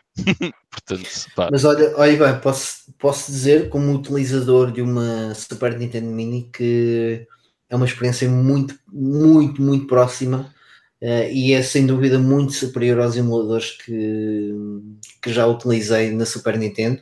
Opa, e foi no, no, emulador de Super Nintendo que eu finalizei o Secret of Mana e o Chrono Trigger. Um, epá, e estive a jogar Super Mario RPG no, na Super Nintendo Mini. Epá, e todo o conforto que, que a Super Nintendo Mini te dá e, e é, é uma proximidade muito grande eh, também pela questão do comando um, àquela que tu tens numa Super Nintendo real. E também digo isso por experiência própria. Uh, yeah, yeah. Pá, e, tive, e tive a experimentar, por exemplo, ainda joguei um, não digo umas horitas, mas uh, pelo menos uma hora de Super Mario World, que fiz, faço sempre questão, sempre que possa. Um, epá, e foi uma. A, única coisa que falta ali na Super Nintendo Mini é o, aquela cena de, de começares mesmo, de ligares, meteres o cartucho, de superar o cartucho. Mas aí é que está o problema, não metes o cartucho nem sopras. Mas é a única cena, porque está um sistema muito, muito, muito porreiro. Opa, é, obviamente que os. Deixa só acabar, estou mesmo aqui a acabar o raciocínio. Sim, sim, sim, desculpa, desculpa. É, eu, acredito que que, que, hoje em dia os emuladores já, já fazem aquilo que a Super Nintendo Mini faz, e aliás, a Super Nintendo de certeza que teve inspiração em vários emuladores, mas o, o a facilidade em fazer os, os save states também, e, e, depois tem uma coisa muito fixe que é o rewind, uh, em que tu podes voltar um bocadinho atrás e corrigir aquilo que tu fizeste mal, também está muito porreiro no, na Super Nintendo Mini. está uma experiência muito, muito, muito próxima. Uh, eles conseguiram fazer isso. Uh, e era algo que eu, quando comprei, comprei pela piada, comprei pelo facto de vir lá o Earthbound, o Super Metroid e, e acaba por me tirar uma data de trabalho, uh, porque assim, o emulador obriga-te sempre, e é isso que me chateou, que, que eu acabei por ficar um bocado aborrecido dos emuladores, uh, e joguei durante muitos anos sempre em emulação, era o ligar o computador, o, o estar a. Se bem que na Super Nintendo não é necessário isso, mas o ter que carregar a ROM, o ter que. Percebes? Há ali uma, umas três ou quatro ações que tu tens que fazer. Às vezes há bugs e. Sim, mas por acaso os da Super Nintendo sempre funcionaram bastante bem. Foi só, era só carregar a ROM, mas por exemplo na PlayStation, uh, epá, sempre que eu sacava um jogo novo, tinha que mudar as specs, tinha as configurações todas, e... plugins e, e com caraças, aquilo dizia, disse umas quantas asneiras antes de começar a tirar proveito do jogo, percebes? Eu acabei por chatear-me um bocado com a emulação por causa disso, mas sou um opá, é, é diferente, é diferente, mas eh, daí, daí eu ter comprado a Super Nintendo Mini pelo conforto que te dá, percebes? Mas olha, eu, eu percebo Pá, perfeitamente o que estás a dizer. E, e, e, lá está, como tu estás a dizer, o conforto aproxima-te mais da experiência original. E, e não é isso, Ivan. Tu tens um, um, um, hardware, tu tens um equipamento físico que representa os jogos que estão ali, percebes? Yeah, yeah, yeah. E, isso é uma, é uma barreira, percebes? O facto de o emulador no computador não te dá essa sensação por mais que tu queiras. É totalmente verdade. Mas, por exemplo, eu posso dizer-te assim, então, mas para isso eu preferia comprar um Everdrive para a Super Nintendo. Poderá, poderá, não digo que não, não digo que não, mas poderá dar-te a mesma sensação. Porque supostamente, lá está, é exatamente como jogares no, no sistema original. Mas o uh, Everdrive é capaz de sair um bocado mais caro do que no Super Nintendo Mini. Mas também tem todos os jogos que tu quiseres. Mas o Super Nintendo Mini é só que tu fazes um bocadinho de hacking e tens. Mas, também é verdade, é. Aquilo está lá nos termos e condições do Super Nintendo Mini, que aquilo é um sistema aberto. Podes fazer o que tu quiseres a partir do momento em que tu compras. Eles tiveram que fazer isso porque o sistema operativo não era deles. Obviamente. Há aí, alguma, há, há algumas salvas que, que, eu, que eu queria fazer em relação, em relação a, esse, a esse assunto. Um, em, em, primeiro lugar, porque eu não tenho a Super Nintendo Mini e a NES Mini foi-me oferecida pela minha namorada na altura. E a primeira coisa que eu fiz na, na, na NES Mini, obviamente, que experimentei. Mas depois saquei, saquei o comando, liguei no comando da Wii e fui jogar os emuladores que tenho na Wii. Uh, em 240p no CRT. Uh, portanto, para mim, melhor, a melhor coisa que esses sistemas têm são precisamente os comandos, que acho que são fantásticos mesmo. O comando da NES, que é o único que eu posso ter comparação, é, é um para um em relação ao comando original. E acredito que o da Super Nintendo seja igualzinho. E eu queria muito ter uma Super Nintendo Mini por causa, por causa precisamente dos comandos, mas também não vou dar 80 euros por um comando. Vitor, o melhor elogio que eu posso fazer aos comandos é o seguinte: eu não consigo comparar os comandos da Super Nintendo Mini aos da Super Nintendo, porque eu não me lembro, não me lembro mesmo do que é que é a sensação de ter um comando novo. É só isso que eu te digo. O resto está tudo lá. Acredito. Peso, sensação. Eu até, eu até dispensava o cabo, porque eu acho que desde que vieram as gerações de a sétima geração, os cabos deixaram de fazer sentido. Se fossem wireless, não. eu acho que. Hum. Já se fossem wireless compravas. É, olha, isso por exemplo era um fator possivelmente decisivo para mim, estás a ver? É uma vantagem, é uma vantagem que tens com, com a Wii. É, é semi-wireless, podes andar com o emote. Epá, mas eu não quero andar com o emote em lado nenhum, estás a ver? no bolso? Não, man. Ia noutro sítio de alguém que não é o meu, mas é pá. o emote serve para amassar a carne, não é? Tipo, para bater Olha, na carne, para amassar. Pum. Ah, não, porque tu és vegetariano. Pois, eu sou vegetariano. Não, mas posso amassar pimento para passar. Olha, eh, continuando o tema, eh, que eu estava a falar em relação à NES, eh, eu na altura fiz, até, até cheguei a fazer parte de uma, de uma equipa internacional uh, e ajudei-os a fazer as capinhas todas para pôr os jogos todos que existiam na NES, uh, eh, da, da NES, na NES Mini, e acabei por fazer imensas capas, fiquei com uma parte da Famicom e não sei o quê, devo ter, devo ter adaptado umas 200 capas à vontade e estava a trabalhar com mais quatro ou cinco pessoas, uns americanos, outros franceses, e acabámos por fazer um pack de capas que acabou, que acabou por ser usado por milhares de, de, de, de, pessoas que queriam ter os jogos todos na, na, na NES Mini. Portanto, para mim, o maior chamariz para mim ainda foi a possibilidade de, dar uh, essas voltas todas àquilo, porque é, é, o que eu gosto de fazer também. Ao mesmo tempo que eu acho que isso é muito mau, uh, porque acabo por perder mais tempo nisso do que propriamente a jogar. É uma distração. É uma distração muito má. Olha, essa é a cena dos emuladores. Ainda no outro dia ah, ok, porque a história com o Blood tem mais que se lhe diga. Então o que é que acontece? Uh, eu queria jogar o Blood tão simplesmente quanto isto. Queria usar o emulador para não ter aqui mais nada ligado nesta secretária, porque tenho noutro sítio. Uh, ia basicamente usar o EPSXE, metia o CD, ia meter aqui uma drive, não cheguei a meter, ia meter aqui o Blood Omen. Epá, aquilo estava-me a dar tanto stress que eu, bem, ao fim de bem da tempo estava a jogar, estás a ver? Ou seja, Uh, perdi, era como é que estava a dizer que acaba por ser às vezes frustrante, que é, acabei por perder uma hora ali de volta do emulador a ver se conseguia pôr aquilo tipo picture perfect, estás a ver, como eu queria, uh, e fui ligar a PS3, meti lá o jogo dentro e pronto. Mas lá está, porque tinha o jogo, porque se não tivesse o jogo. Comigo foi uma cena parecida, só que eu não tinha o jogo. Eu acho que falei nisso no outro dia, no outro dia, já pá, há uns podcasts para trás que estava numa de começar a jogar o Symphony of the Night e disse: pá, pronto, eu não vou ter este jogo, não sei quando é que vou ter este jogo, se vou ter este jogo, portanto, eu quero jogar, portanto vai ter que ser assim.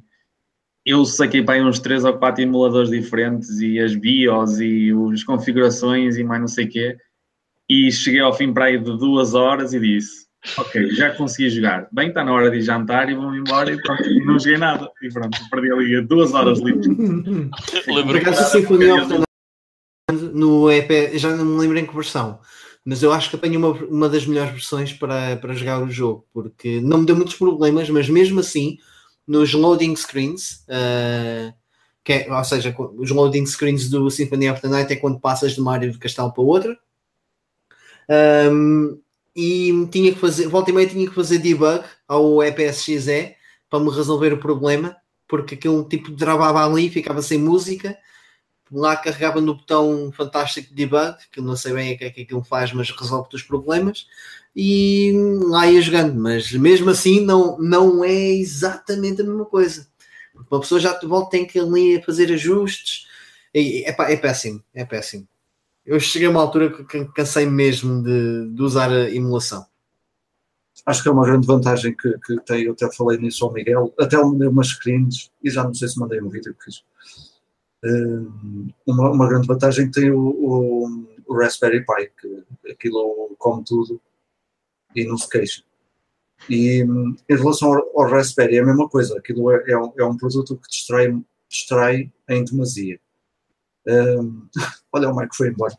Espero bem que ele não salte ali. Acho que, acho que o Raspberry, o Raspberry Pi é também um sistema que distrai, distrai imenso, só que felizmente acho que é um, acho, acho eu que é o melhor sistema de emulação atualmente, também por causa das equipas que têm a trabalhar uh, por trás há, há imensa gente a fazer uh, packs de ROMs e, e, e, que ao mesmo tempo encontram as melhores definições para o jogo rodar e que, e que metem, uh, por exemplo, como é que vou explicar? Para quem nunca utiliza um Raspberry Pi, de certeza toda a gente utilizou, mas para rodar um jogo de Mega Drive nós temos também uh, 20, aí uns 20 emuladores uh, diferentes, se for preciso, e então aos, aos, as imagens pré-feitas, que nós só flashamos para um cartão, eh, que já trazem tudo e que também já trazem essas definições pré, eh, eh, pré-feitas, para que nós não, não nos chateemos muito. Então, um, ehm, no caso da PlayStation, fui eu que pus os jogos todos para, para o cartão, cento e tal jogos, e, e já joguei muitos, já experimentei muitos jogos e, e não há problemas aí nenhums. Um, ehm, obviamente que também pode ser um sistema muito complicado para quem não percebe nada daquilo isso é verdade, mas ao mesmo tempo também é um bom sistema para aprender Linux, para aprender código e, e para se conseguirem desemmerdar sozinhos. Uh, eu também não percebia nada daquilo e pá, hoje em dia é, é, fantástico e é um sistema de, de eleição no que toca uh, a emulação, sem dúvida alguma. E também dá para utilizar os comandos da, da SNES Mini. Olha. Aham. Nice. Mas olha, tenho-te a dizer que o, aquilo que mais me atrai, por acaso ainda não tenho uma, mas uh, quando tiver, uh, não digo disponibilidade financeira, quando tiver com, com o espírito de comprar uma, eu acho que uma das melhores cenas, e para mim aquilo é considerado emulação também, é a Retron 5. Porque a Retron 5 tem uma grande vantagem que é de poderes um, teres ROM, uh, ROM hacks de patches, aliás, de tradução para, para jogos que, que nunca foram traduzidos ou, ou jogar versões, por exemplo, podes comprar uh, versões japonesas dos jogos, um Chrono Trigger, que lá é muito mais acessível, por exemplo, à Super Nintendo, e jogares a, a versão. Estás acaba por ser aqui um híbrido entre emulação e, e, e jogares o, o sistema original, porque estás a jogar o cartucho original em japonês, mas com uma, uma patch que faz a tradução de, do jogo também. Eu, eu acho que isso é muito, muito interessante. É, isso é muito fixe. Eu lembro-me que na altura, quando essas consolas saíram, uh, a minha ideia para isso, é pá, qualquer dia até curti ter uma. A minha ideia para isso era exatamente isso. Ou seja, uh, por exemplo, há um jogo que eu nunca joguei, que até tenho ali para a Super que é o Bahamut Lagoon, uh, que gostava, lá está, numa Retron 5 meter-lhe o patch da linguagem para inglês e, e, pronto, e jogar o jogo uh, original, vá, digamos assim, uh, é muito fixe. Por acaso essa, essas consolas têm essa particularidade que eu acho bastante interessante.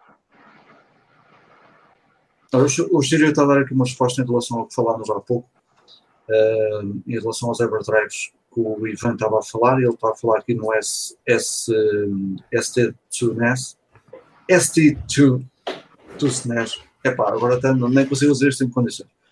Mas o ST2 NES, NES, eu digo em português, ou meio portuguesado, uh, por acaso é um cartucho superior e que eu acho, eu, o Sirius me conseguir confirmar isso, eu acho que até é uma cena que foi conseguida há pouco tempo de, do próprio, de, deste desse cartucho rodar os jogos que precisam do, do chip especial. Ele faz aquele.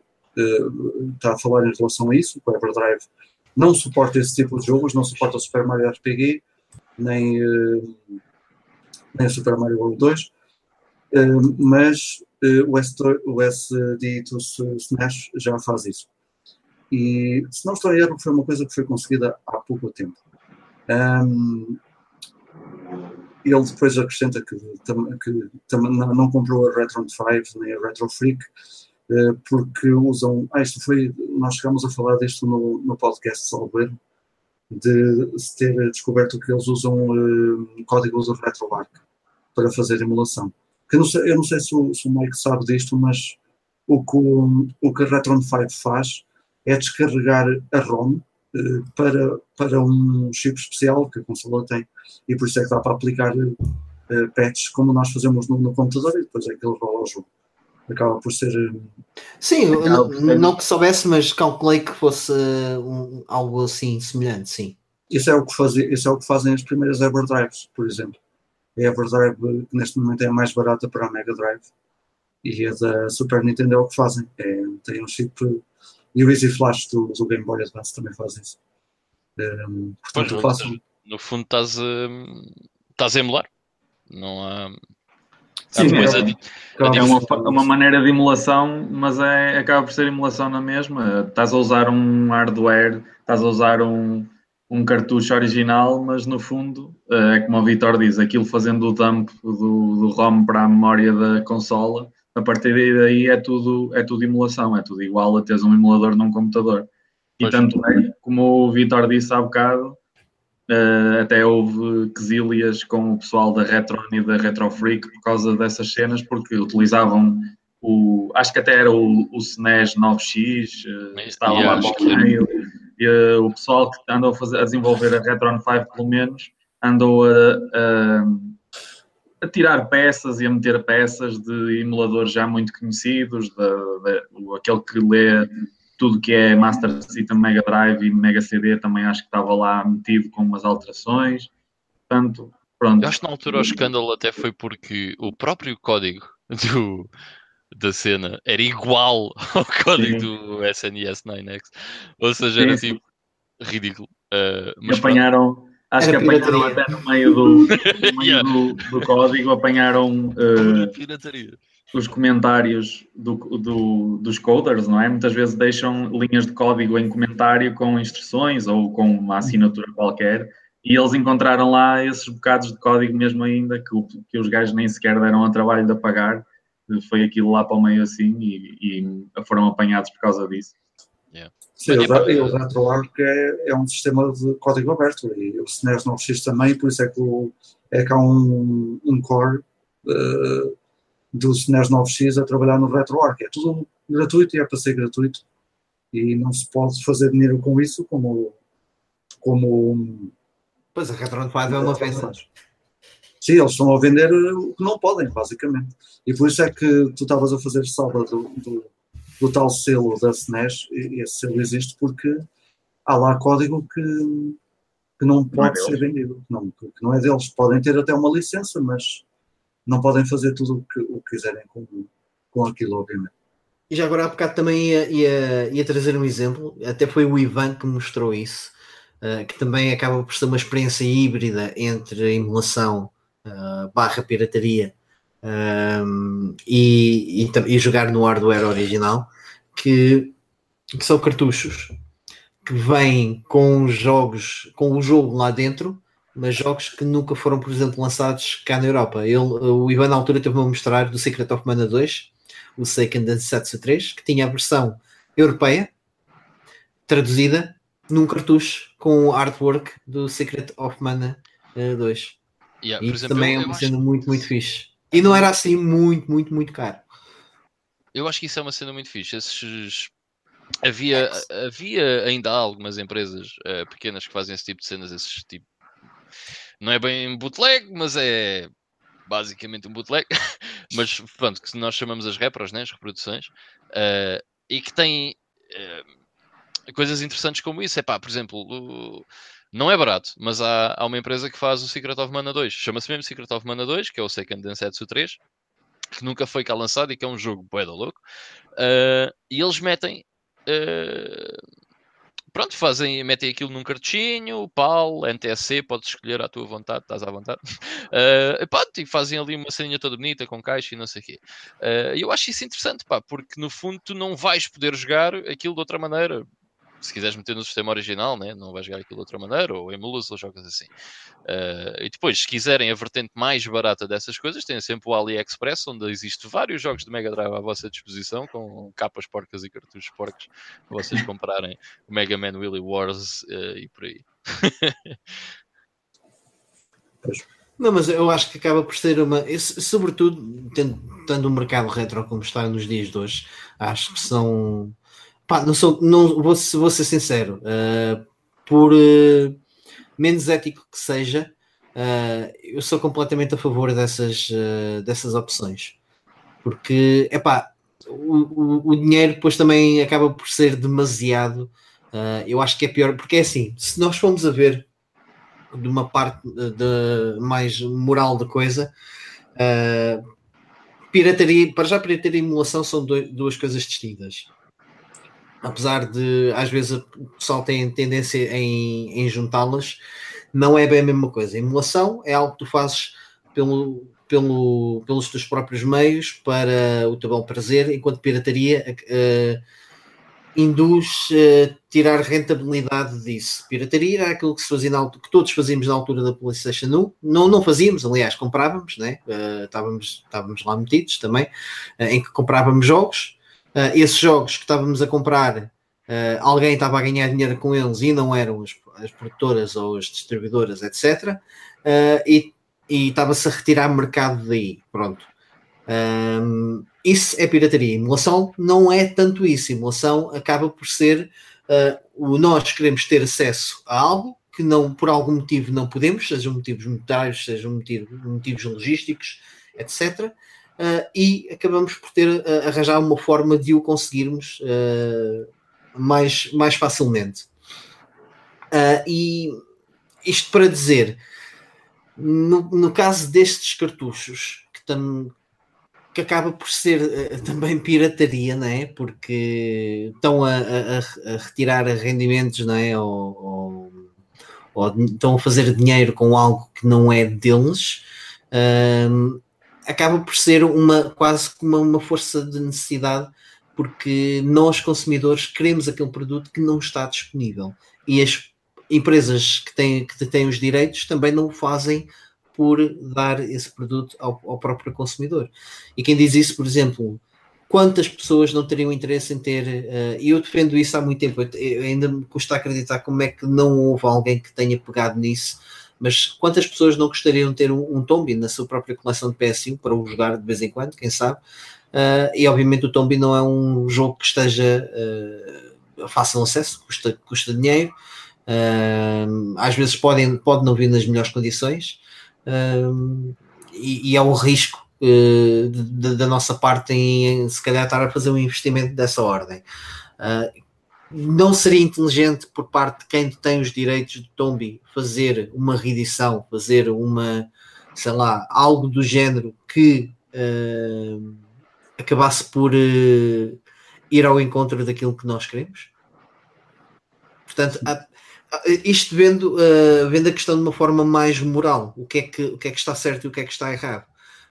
E eu, eu aqui acabo por defender um bocadinho esta, esta parte da emulação, não é bem emulação, mas emulação pirataria, pronto, desses conceitos. A cena da, da moralidade envolvida na, tanto na emulação como na pirataria, uh, acho que parte, tem que partir um bocadinho do, do senso comum de todos nós, mas também daquilo que nós queremos tirar de, dos jogos. Pá, para. Dou-vos um exemplo simples. Uh, M, relativamente fácil, uh, emular o Symphony of the Night? Ou mete na PSP, ou. Man, imprime um CD, mete na PS1 chipada, whatever. Uh, há muitas maneiras de, de, jogar o Symphony of the Night. Mas uh, a versão que eu joguei do Symphony of the Night, eu imprimi uma sheet com, com os itens uh, para saber a tradução e joguei a versão japonesa que está ali na prateleira. Ou seja, um gajo, epá, eu achei que, epá, se é esta a versão que eu tenho, ok, eu vou jogar esta versão. Não vou estar a emular e jogar outra versão, vou jogar a versão original, é esta que eu tenho, é esta que eu vou jogar. agora, há coisas onde isso não é possível. Lá está, o Snatcher, por exemplo. Uh, ou eu saco, porque estamos a falar de uma coisa tipo Symphony of the Night, ok? Em que em termos de texto, lá está, é saber os itens, o menu até está em inglês, é saber os itens e depois a história é leres o guia. o que é que ela disse? Ok, está-se bem, é por aqui. Um, Agora, numa coisa tipo Snatcher, ok, é absolutamente impossível. É assim, não, eu não vou estar a pôr um Snatcher em japonês na consola original, depois com um guia que basicamente é um romance que eu vou, que eu vou ler. Epá, não é praticável. Uh, e portanto, aí é impossível, a menos que, lá está, como eu estava a dizer, eu tenha 400 euros para dar por um Snatcher, que hoje em dia é mais ou menos o preço dele, o que é absurdo. Uh, eu vou jogá-lo no, no, emulador e, e não estou a tirar dinheiro a ninguém, porque se, se, eles quiserem fazer dinheiro, metam o Snatcher, façam uma versão europeia, sei lá, PS4, whatever, um porto qualquer que eu compro. É isso em questão. O que tem em questão é que eu não vou dar uh, 400 euros porque não tenho, ou não quero, tipo, dar 400 euros por um jogo, é um bocado, uh, pá, outras coisas onde gastar o dinheiro. Uh, e no fundo não estou a tirar dinheiro nenhum à economy, estás a ver? Porque estou a comprar um gajo qualquer no eBay, quanto muito o gajo do eBay está a fazer dinheiro à minha conta. Não, e eles não estão, não estão a tirar proveito nenhum disso, a questão é essa. Exatamente, eles não tiram proveito nenhum disso. Agora, querem pôr o, o Snatcher na PS4, fazer um port? I'll buy it. Desde que tenha plástico à volta. E depois, e depois há outra questão, porque é assim, uh, por mais que possam falar das, das stores, as stores uh, não vendem jogos, as stores uh, alugam jogos temporariamente, não é bem, bem, bem, bem a mesma coisa. Pois, isso é uma discussão para o digital, que é fecha os servidores da PS3 a dois jogos, fecha os servidores da Wii a dois jogos. Quer dizer, que, eh, já agora, com, ele, sacar, com a pirataria é, não, mas... Mas se eu sacar, vamos imaginar, eu compro, olha, compro o Tombi, compro o Tombi na, na PSN, por acaso acho que está disponível. Um, se, eu pôr, se eu colocar o Tombi na, num disco externo, ele será sempre meu enquanto tiver esse disco externo, correto? Yeah. É isso? É como, é como, uh, como é que se chama o GOG? No GOG tu também podes comprar mesmo os jogos. Uh, como é que se chama o fecheiro? DRM. DRM. No, na, na, nas stores também funciona da mesma forma? Uh, não, não porque não é DRM. Há uma verificação. Ou seja, é um tu estás sempre Pronto. agarrado ao servidor. Uh, dessa, pois, então é essa mesmo, é essa mesmo. No Good Old Games, eles dão-te a maior parte do, das coisas no Good Old Games até são emuladas pelo, pelo DOSBox, mas Uh, quando tu compras no Google Games, uh, é DRM free, ok? Ou seja, não tem DRM, que é Digital Rights Management, que faz com que o, aquilo que tu compraste, ok, é teu. Eu posso pegar naquilo, meter num CD e dizer assim: olha, Mike, toma lá, empreste, é meu. Estás a ver?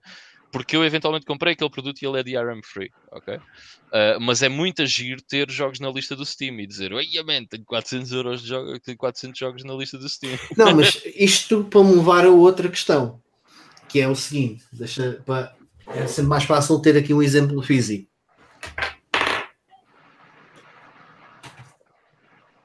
Se eu pegar aqui num jogo, vamos imaginar, chego aqui e digo olha, estou a vender aqui este jogo, Final Fantasy 7, isto, este é original, mas vamos imaginar, eu digo assim, é pá, isto parece original, mas isto foi uma cópia perfeita que eu fiz. Eu tenho aqui um sistema faz a gravação, impressão de CD e isto está com as imagens reais, saquei daqui da net e ficou perfeito. Um, é que moralidade que moralidade pode ter a empresa que tem os direitos do Final, do Final Fantasy VII para a PS1 em dizer que eu estou a fazer algo ilegal? Uh... Porque eles não fabricam isto. Estou a fazer isto porque eu não tenho outra forma de ter esta peça aqui. Não, mas eles não fabricam isso. Mas o Final Fantasy VII continua a ser um jogo que é vendido e distribuído. Ou seja, em teoria não podes, estás a ver? E distribuído aonde? PS4, PS3. Mas PS... lá está, mas é meu. Uh, lá está, não, mas, mas é um jogo que quero... em teoria está protegido. Porque não, não, mas eu quero, eu quero isto para mim, eu quero comprar para mim. Pois. ou vais ao eBay, ou mas então... Estás a perceber a questão da moralidade? Claro, claro que estou. Eu Ou quero seja... comprar para mim. Não, desculpa, eu estou a dar o dinheiro, eu quero dar o dinheiro por uma coisa que fica para mim. Eu não quero estar a alugar isto. Eu quero estar a comprar. Lá está, é, é, é uma reprodução. Ok? É, é, é uma reprodução e é em teoria ilegal, mas lá, é o que tu estás a dizer. mas será, que é mesmo, mas será que em teoria é mesmo? Eu, eu acho que há aqui uma barreira, percebes? Acho que isto é uma área cinzenta, eu não, pronto, não estou dentro de, das leis, por causa era fixe se tivesse aqui alguém a ouvir-nos que, que, pudesse de, de, alguma forma esclarecer isto a partir das leis, uh, porque na minha opinião não é, não é ilegal fazer algo deste género. Uh, oh, Mike, eu tenho, tenho um bocadinho de noção, mais ou menos, dos básicos de leis de copyright, porque houve uma altura em que tive mesmo que estudar os, os mínimos dos mínimos. E posso-te dizer que não, não interessa se o jogo já não, já não está a ser produzido, uh, se, já, se a consola já não existe.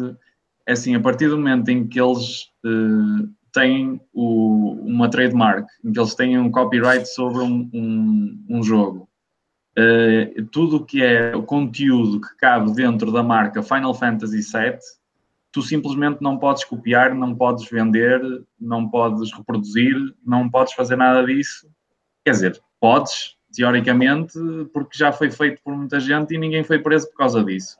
Mas se eles quiserem perseguir uma ação legal contra ti por tu teres feito uma cópia do Final Fantasy VII em casa, eles podem fazer isso e têm todo o direito e ganham sem espinhas e sem tu poderes fazer nada. Porque realmente na lei do copyright está do lado deles que eles têm, eles têm os direitos do, do Final Fantasy VII. Mesmo, mesmo que eu possa alegar que eu estou a fazer uma coisa que não, não está disponível, que não está ao acesso de ninguém? Não interessa. O Sírio, o Sírio está a acrescentar aqui em relação a isto que os direitos de autor, eh, que é o que o Mike está a dizer, perduram 75 anos depois de falecerem os autores originais. Mesmo que eles perdessem os direitos, não podes fazer isso durante. Pá, quando tiveres 120 depois, anos. Depois, no final, antes de acabarem esses 75 ou até depois, alguém pode comprar esses direitos e a partir daí continuar a Isso, ser a mesma coisa, só que é de outro gajo qualquer. É, não é da Square, é de outros gajos. É tipo. Uh, os Beatles também uh, podem perder o, o, o domínio das suas, das suas próprias músicas, mas tu, se, se, copiares uma música dos Beatles e eles quiserem te lixar, o Zezinho que comprou os direitos pode te lixar na mesma e não é, o, não é o, ninguém dos Beatles, estás a perceber? Portanto, isso uh, não, a moralidade aqui não tem, não tem grande, grande, grande peso, grande peso uh, em nada a dizer sobre isto. É tipo, desde que aquilo esteja protegido por um copyright, não, não há hipótese, não há moralidade, não há áreas cinzentas. Quer dizer, áreas cinzentas pode haver uh, em certas coisas. Uma, um gajo agora não está a pensar nisso. Maria Cinzenta. Eu tenho, eu tenho o Police Notes, ok? E o Snatcher, originais, na Sega Saturn. Mas eu quero jogar jogos, não sei, não sei japonês. E copiei uma cópia inglesa, com um patch em inglês para jogar. Estás a perceber? Epá, man, eles, isso... eles não me disponibilizaram o produto, estás a ver? Mas isso em teoria é possível, tu podes fazer isso, é como na música. Tu podes, no início, pelo menos falava-se nisso, uh, quando começaram a surgir os gravadores de CDs e assim, um, tu, tu podias copiar o CD e ouvir no carro com o CD todo uh, pirata, não sei o quê, e eras a, imagina que havia o, o polícia do, do, da pirataria, que não existe, mas aparecia um polícia da pirataria e dizia-te assim, é, estás a ouvir um CD pirata, e, mas tu ias ao porta-luvas e tinhas lá o original e disse assim, mas está aqui o original, e é meu, fui eu que o comprei. Ele, então pronto, não há problema nenhum, é como ripar os MP3 para o teu computador. Uhum. Yeah. Se tu tiveres o, o, o, CD, mas disse, olha, eu não tenho dinheiro para comprar o original, roubei isto, e, ou copiaram-me e, e, fizeram, e deram-me e não sei o quê. Isso aí já não tens, já não tens como te segurar. Agora, se tiveres o original como prova de que, pá, eu só não ando com o original no carro porque não o quero arriscar, mas posso provar que, que tenho um CD e, e que posso que não, não tem problema nenhum. Isso já não. Então, já se, não, tiver, se eu tiver o Final Fantasy VII original e fizer uma cópia exata, não há problema. Para tu Mas jogares, não, podes, mas não podes vender. Mas não, Não, podes. não posso. Mas posso emprestar, sei lá, quem sabe? Sim, claro. Não posso dar e. yeah, I guess, I guess. Sempre, sempre, teoria. foi, sempre foi essa a teoria, sim. Pá, em teoria, eu digo-te assim: eh, eu gostava de ver a cara de pau do gajo que viesse aqui a casa e dizer-me: ah, você está preso por pirataria. Achava lindo. Já era, era hilariante. Houve pessoas, houve casos de pessoas que foram mesmo presas por. eh, Mas é diferente, eu acho que aí é, é uma questão diferente eh, e, a, e a lei só entra na prática em casos mais extremos, em pessoas que. Pá, e, e na altura a PlayStation não era para uso.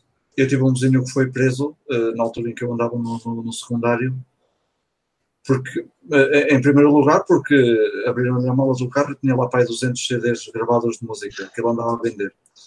E depois porque foram à casa dele e tinha duas torres de gravação. Portanto, isso é, são casos É pá, isso, ok, estás a ver. eh, anos 90. Por exemplo, eu sou completamente apologista, agora que estamos a falar no caso da música. Eh, como é que eu ia te explicar? Eu percebo o porquê das pessoas não comprarem música. Eu percebo. Eh, mas eu sou completamente apologista dos serviços de streaming, como por exemplo o Spotify ou o Apple Music ou assim. E eu acho que isso vai, vai acabar eventualmente por ser o futuro do- dos videojogos. Eh, porque eu acho que isso faz sentido. Eh, é claro que eu não quero deixar que o mídia físico exista, nem nada disso, mas é o que faz sentido é termos esse, esse tipo de serviços tal como temos para a música. Eh, porque isso evita muito mais a pirataria do que nós pensamos. Por exemplo, E está sempre atualizado, está sempre. eu posso muito pagar bom. 4 euros à Electronic Arts e ter uma estupidez de jogos, ok? Ou posso pagar 70 euros e comprar o Battlefield 1 e só jogo o Battlefield 1. Ok? Eh, ou seja, eu acho que uma pessoa que pode não ter o trabalho de estar a piratear e essas coisas por 4 euros e ter acesso a montes de coisas para além daquilo que ele quer piratear, acho que faz sentido. Ok? É preciso é, também esses serviços eh, darem o step up. E enquanto existir phys- physical media, isso também não vai acontecer nos títulos mais recentes, como é óbvio. Mas esse, Olha, esse, isso- esse serviço da, da, da EA é espetacular. Eu já fui usuário. Uh, uh, de momento não sou porque não há lá nada que, que me puxe, mas na, na altura fui e acho aquele serviço fantástico. Pá, exatamente como estás Pelo a dizer. preço que tem. Exatamente. Pá, eu joguei aquilo que que queria eh, naquele serviço e depois não subscrevi mais. Portanto, se eu quiser subscrever para jogar outra coisa qualquer, reativo a subscrição. Pá, 4 euros, está-se bem. Eh, se não, joguei o que joguei, está fixe, segue em frente. Isso lembra-me uma coisa que, que nesta por acaso vai até calha bem porque encaixa no tema que estamos a falar dos emuladores e até da- das, das minis e tudo. Uma coisa que o, o Hugh Johnson do, do, do Retro League diz muitas vezes quando se fala nas minis, nas NES minis e SNES minis, ele, ele, ele para quem não, não costuma acompanhar o, o podcast, ele ficou muito aziado com essa cena das NES e das SNES minis por causa daquela shortage, não é? Que, que aquelas desapareceram e a Nintendo nunca mais se preocupou em repor, no início, logo no início, em que o pessoal comprou aquilo tudo para depois vender no eBay e não sei o quê.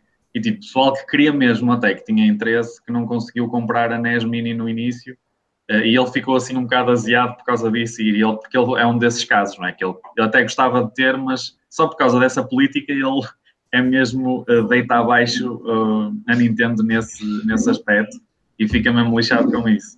E ele diz uma cena sempre a falar. Ah, desculpa, desculpa. Diz, diz, Diz. Desculpa. Não, não, Ah, diz desculpa, eu pensei que tinhas acabado. Não, ele, ele diz uma cena a complementar isso das, das minis, disse.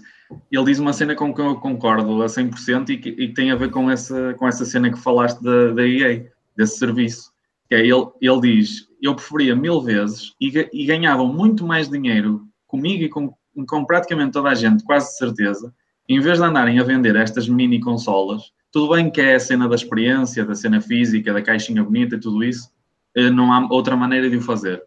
Mas em termos de jogos, em termos de biblioteca para se jogar e para se ter disponível, ganhavam muito mais em fazerem, por exemplo, um, um, um sistema online, uma plataforma desse género, em que pagavas tipo Netflix, não é?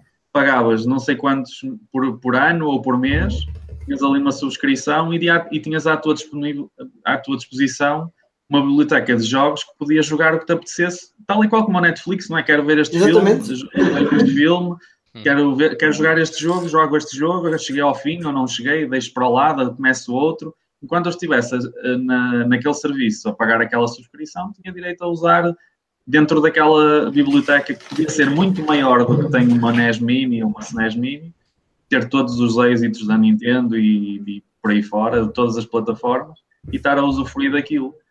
Uh... É porque é, é, um mídia digital, Epá, é... Ah. Lá está, é tão fácil de distribuir que até faz impressão, não é? Uh, Digo-vos assim, por exemplo, um livro eu acho completamente diferente uh, entre ter o livro e ler o livro do que a experiência de ler uh, num, num e-reader ou, ou, ou, mesmo sim, num, sim. num, tablet. Epá, eu acho que é uma experiência completamente distinta. Nem... Agora, estamos a falar de, de jogos. Epá, lá está, a experiência que eu tenho em gastar 65 euros ou 4 é bastante diferente. Uh, agora, o jogo em si, nem por isso. Não, e acrescento mais. Eu acho que é um sistema que faz muito mais sentido por exemplo, eu ir à, à Play Store da, da Sony Uh, epá, quero jogar um título, epá, e, e, falo aqui dos mais retros, até porque o podcast é mais vocacionado para o retro. Uh, se eu quiser jogar alguns êxitos da, da PlayStation 1 que não tenho aqui ou que não, não estão acessíveis porque hoje em dia são muito caros, uh, mesmo assim ainda tenho que pagar 5 euros, 6 euros, 10 euros às vezes. Ixi, custa um bocadinho. Então, se eu tivesse um, um sistema de subscrição que me permitisse jogar uma, um leque de jogos, uh, nem, nem tinham que ser todos, mas um, um grande leque de jogos, uh, desse, como Netflix, como o Miguel estava a dizer, era, era fantástico. E isso não, uh, não iria atropelar a venda de jogos físicos atuais, porque muitas vezes é como acontece no Netflix, tu não tens os, os filmes que estão no cinema tu ainda tens que esperar uns dois anos para teres acesso a um filme que, que esteja lá para conseguires ver esse, esse filme. Eu, repara, o Netflix é um exemplo perfeito, porque as séries do Netflix saem em físico se tu quiseres comprar. Queres o House of Cards? Vai ao Amazon, tens lá. Mas tens a possibilidade, lá está, subscreves o serviço, és subscritor do serviço. Mas é, é diferente, porque é uma, é uma série produzida pela, pela distribuidora, percebes? Sim, sim. Uh, eu, mas lá está. Eu falar pode fazer um sistema desses, estás a ver? Era tão simples para eles, pá. eles têm tanto catálogo uh, que era, era simplíssimo, era simplíssimo. Mas, epá, pronto, isso também. Não, mas uh, usando outra vez o, o, exemplo do Netflix, por acaso vi há pouco tempo um filme que saiu, acho que não chegou a um ano, mas por acaso foi um dos raros casos em que eles lançaram um filme tão recente, acho eu, que foi o Warcraft. Apeteceu-me ver o Warcraft vi, e vi através do Netflix. Uh, mas tive que esperar se calhar um ano para que o filme. E, e, esperar, ou seja, não sabia se ele iria sair ou não. Mas uh, o que eu quero dizer com isso é que eles não vão lançar as novidades uh, em primeira mão na, no Netflix, a não ser que sejam mesmo as produções originais. E o, o mesmo o aconteceria num, num, sistema de, desses para jogos. O, o, serviço que tem Electronic Arts também é para aí um anito, às vezes nem tanto, para aparecer lá os jogos. E é o que faz sentido obviamente. Sim, Sim mas depois também só, só tens acesso a jogos da Electronic Arts, percebes? Pois, é o problema.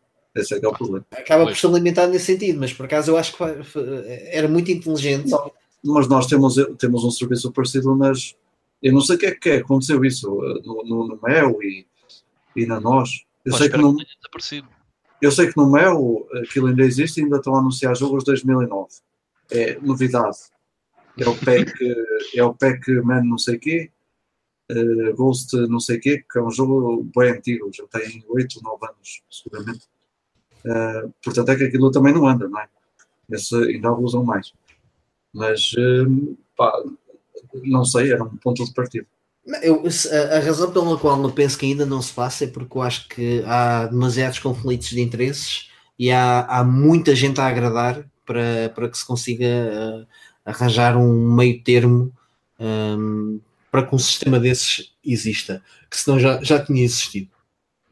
Isso eu acho que é, é um bocado estúpido a partir do momento em que tu, em cada, por exemplo, com a Nintendo, uh, que, que não estou a criticar, até, até uh, bato um bocado de palmas acima de tudo, porque é, acaba por ser a única que neste momento faz esse serviço de alguma forma.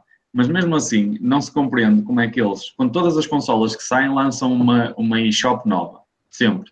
Porque os jogos que saem para, para a Wii não, não dão na Wii U, na, na eShop, e depois o da Wii U já não dá para a Switch, e o da 3DS tem outra eShop diferente. Pá, não, isso é coisas que não, não consigo compreender. E depois, porquê é que, porquê é que fazem isso do género? São eles que escolhem a porcaria dos jogos que metem lá, são quase sempre os mesmos, uh, pelo menos daquelas consolas antigas de NES, SNES. Epá, eu, quantas vezes já eu ouvi o, o, Super Mario Brothers 1, 2 e 3 saíram em todas as eShops que existem, e, mas eles continuam a fazer essa cena de lançar e lança na outra e lança na seguinte. Yeah, Por que não fazerem uma cena universal, transversal a todas as consolas que eles têm, acessível, porque dá, que é online, dava perfeitamente para fazer, fazer isso. Uh, só tinham que, que, fazer um interface uh, gráfico e de front-end entre as consolas e o, e o serviço online. Até podiam ter isso uh, disponível, pá, tipo um Steam para o PC, se quisessem, dava para fazer isso perfeitamente, não era impossível nem difícil. E tinham, tipo, os jogos já saíram, o Super Mario Bros. 3 já saiu, pá, está lá quietinho e, tá, e já saiu, está disponível para quem quiser. Não é preciso estar a lançar outra vez. Pronto. E estava. Diz, diz. Não, ia dizer, é pior do. O Super Mario Bros. nesse aspecto consegue ser pior que o Skyrim, meu. É uma cena impressionante. é cena incrível. Uh, mas pronto. Mas olha, eu, eu, gostava... eu, eu, vi, eu, vi, muita loucura em relação ao Skyrim na, na Switch e também não percebi muito bem. Man, eu não consigo perceber. Nem eu tenho a Switch, eu tenho a Switch e já tinha jogado o Skyrim, pá, não sei, foi quando saiu, não sei, já nem sei se foi há 7, 8 anos ou quando é que foi. É pá, tanta eu... gente louca com aquilo. Eu, este episódio, como é sobre emuladores, vou-me abstrair completamente a minha opinião da Switch. Mas vamos lá voltar. Vamos lá voltar. Mas ó, eu queria pegar aqui numa cena interessantíssima uh, de, de, emuladores. E que, que, eu acho que é o. Pronto, já que estamos a falar nesse tema, gostava de, de, falar um bocado sobre isso, que é a importância que os emuladores teve, pá, principalmente para mim, Uh, foi, foi enorme durante os anos 90 e durante o início dos anos 2000 uh, os emuladores eram uma grande cena. Porquê? Porque. Espera, eu agora tenho 200 jogos que eu. Uau! Isto é fantástico! E eu, eu conheço muito bem a library da Neo Geo, uh, MVSIS, como quiserem. Uh, embora o emulador tivesse sempre os dois modos, portanto era... só o MVS é que tinha sangue vermelho normalmente, portanto era o que mais, era mais jogado. Mas Uh, eu fico muito contente de, de, eu ter, de eu conhecer tão bem a library da Neo Geo, e, exatamente porque desde muito pequeno que tenho, desde provavelmente o sétimo ano, se não me engano, ou seja, devia ter uns 12 anos, isto devia ser à volta de 99, 2000, que tenho o emulador que é o Neo Rage X que ainda hoje utilizo aqui a mesma build, que também era piada, uh, com os jogos todos uh, da, da Neo Geo MVS. Entretanto, saíram umas builds porque, nos jogos que foram saindo a seguir, sim, porque a Neo Geo esteve viva durante muito tempo. Uh, e eu fico muito grato aos emuladores por poderem, por eu ter experienciado esses jogos, que de outra maneira eu não tinha tido essas experiências. E são quase todos jogos inacreditáveis. Aliás, o meu jogo de fight favorito, que até já referi aqui do Samurai Shodown 4 neste episódio, uh, foi assim que eu o conheci e eu adoro o jogo. Epá, é, é lindo, estás a ver? Adoro aquele jogo. E de outra maneira, eu nunca tinha tido acesso àquele jogo. E não porque eu não quisesse ter acesso, mas porque não me possibilitavam o acesso, ok? Uh, e nesse aspecto eu acho que os emuladores foram estupidamente importantes. Uh, por exemplo, o emulador de Game Boy, uh, que tinha os Pokémons todos, uma grande cena. o emulador da Super Nintendo, que eu joguei bem das cenas da Super Nintendo na altura. Por exemplo, eu gostava muito do Final Fantasy VII, mais ou menos na mesma altura. Depois, entretanto, saiu o 8. Eu era grande fã de RPGs, né? E eu não sabia bem o que, é que era um RPG. Acho que quando era puto também, internet 56 capas na, na biblioteca da escola também era lixado, né? E pá, uma cena que, que me levou a conhecer muita coisa foi pura e simplesmente nessa mesma biblioteca eu pesquisar assim: um, Best RPGs ever. Estás a ver? E de repente, bum, o que é isto? Chrono Trigger. Olha, da Super Nintendo. Ah, tá bem, saca. Olha, este Fantasy, saca. Uh, e conheci milhentas coisas, por exemplo, o Secret of Mana 2, estávamos a falar há bocado, e o Mike estava aqui a, a mencioná-lo, que é o Seiken Densetsu 3. É um jogo fabuloso. Se não fosse o emulador, eu não tinha nunca tido acesso àquilo. E portanto, eu acho que é de. Ok, pode ser. Uh, eu não digo que seja, mas eu percebo o porquê de dizerem que emulador pode ser moralmente incorreto e de não ser, obviamente, a, a mesma experiência que tens quando tens o hardware original. Uh, mas quando tens 12 anos, tu não vais poder ter aqueles jogos todos uh, e muito menos aqueles hardwares originais todos, não é? Uh, portanto, eu acho que é, é, de louvar o trabalho de quem também teve por trás desses emuladores e que trouxe essas experiências todas até, até nós porque mudaram muito a maneira como, como tu vês os jogos, porque eu conheci muita coisa através de emuladores e conheci muita coisa que mais tarde vinha gostar bastante uh, à pala dos emuladores. Eu mencionei há bocado o Snatcher no Playing Now, foi com um emulador que eu joguei o Snatcher e não me arrependo minimamente porque é das melhores experiências que alguma vez tive em termos de videojogos. Eu acho que ninguém é contra, contra a emulação e sobretudo se tu, nos dias de hoje se tu usares a emulação de uma forma inteligente, e quando eu digo isso, um, opa, há determinados jogos que tu, que tu pegas, um, epá, já não tens aquele tempo para um, interiorizares aquela mecânica de tentativa e erro. Uh, opá, se tu fizeres um save state na altura certa, de forma que também não estraga a tua experiência de jogo, acaba por te encurtar uh, de uma forma positiva também o teu tempo de jogo, que depois já não é muito. Uh, opá, estou a lembrar-me disso, por exemplo, ano passado joguei o Castlevania 2. Um, teve que ser, teve que ser com, com save state, porque depois andava para trás e para a frente e depois lá descobria o caminho, depois ia ao save state e fazia o caminho adequado. Uh, em vez de estar a começar tudo de novo e depois perdi, depois perdi as vidas todas e todo o progresso que tinha feito a personagem, etc.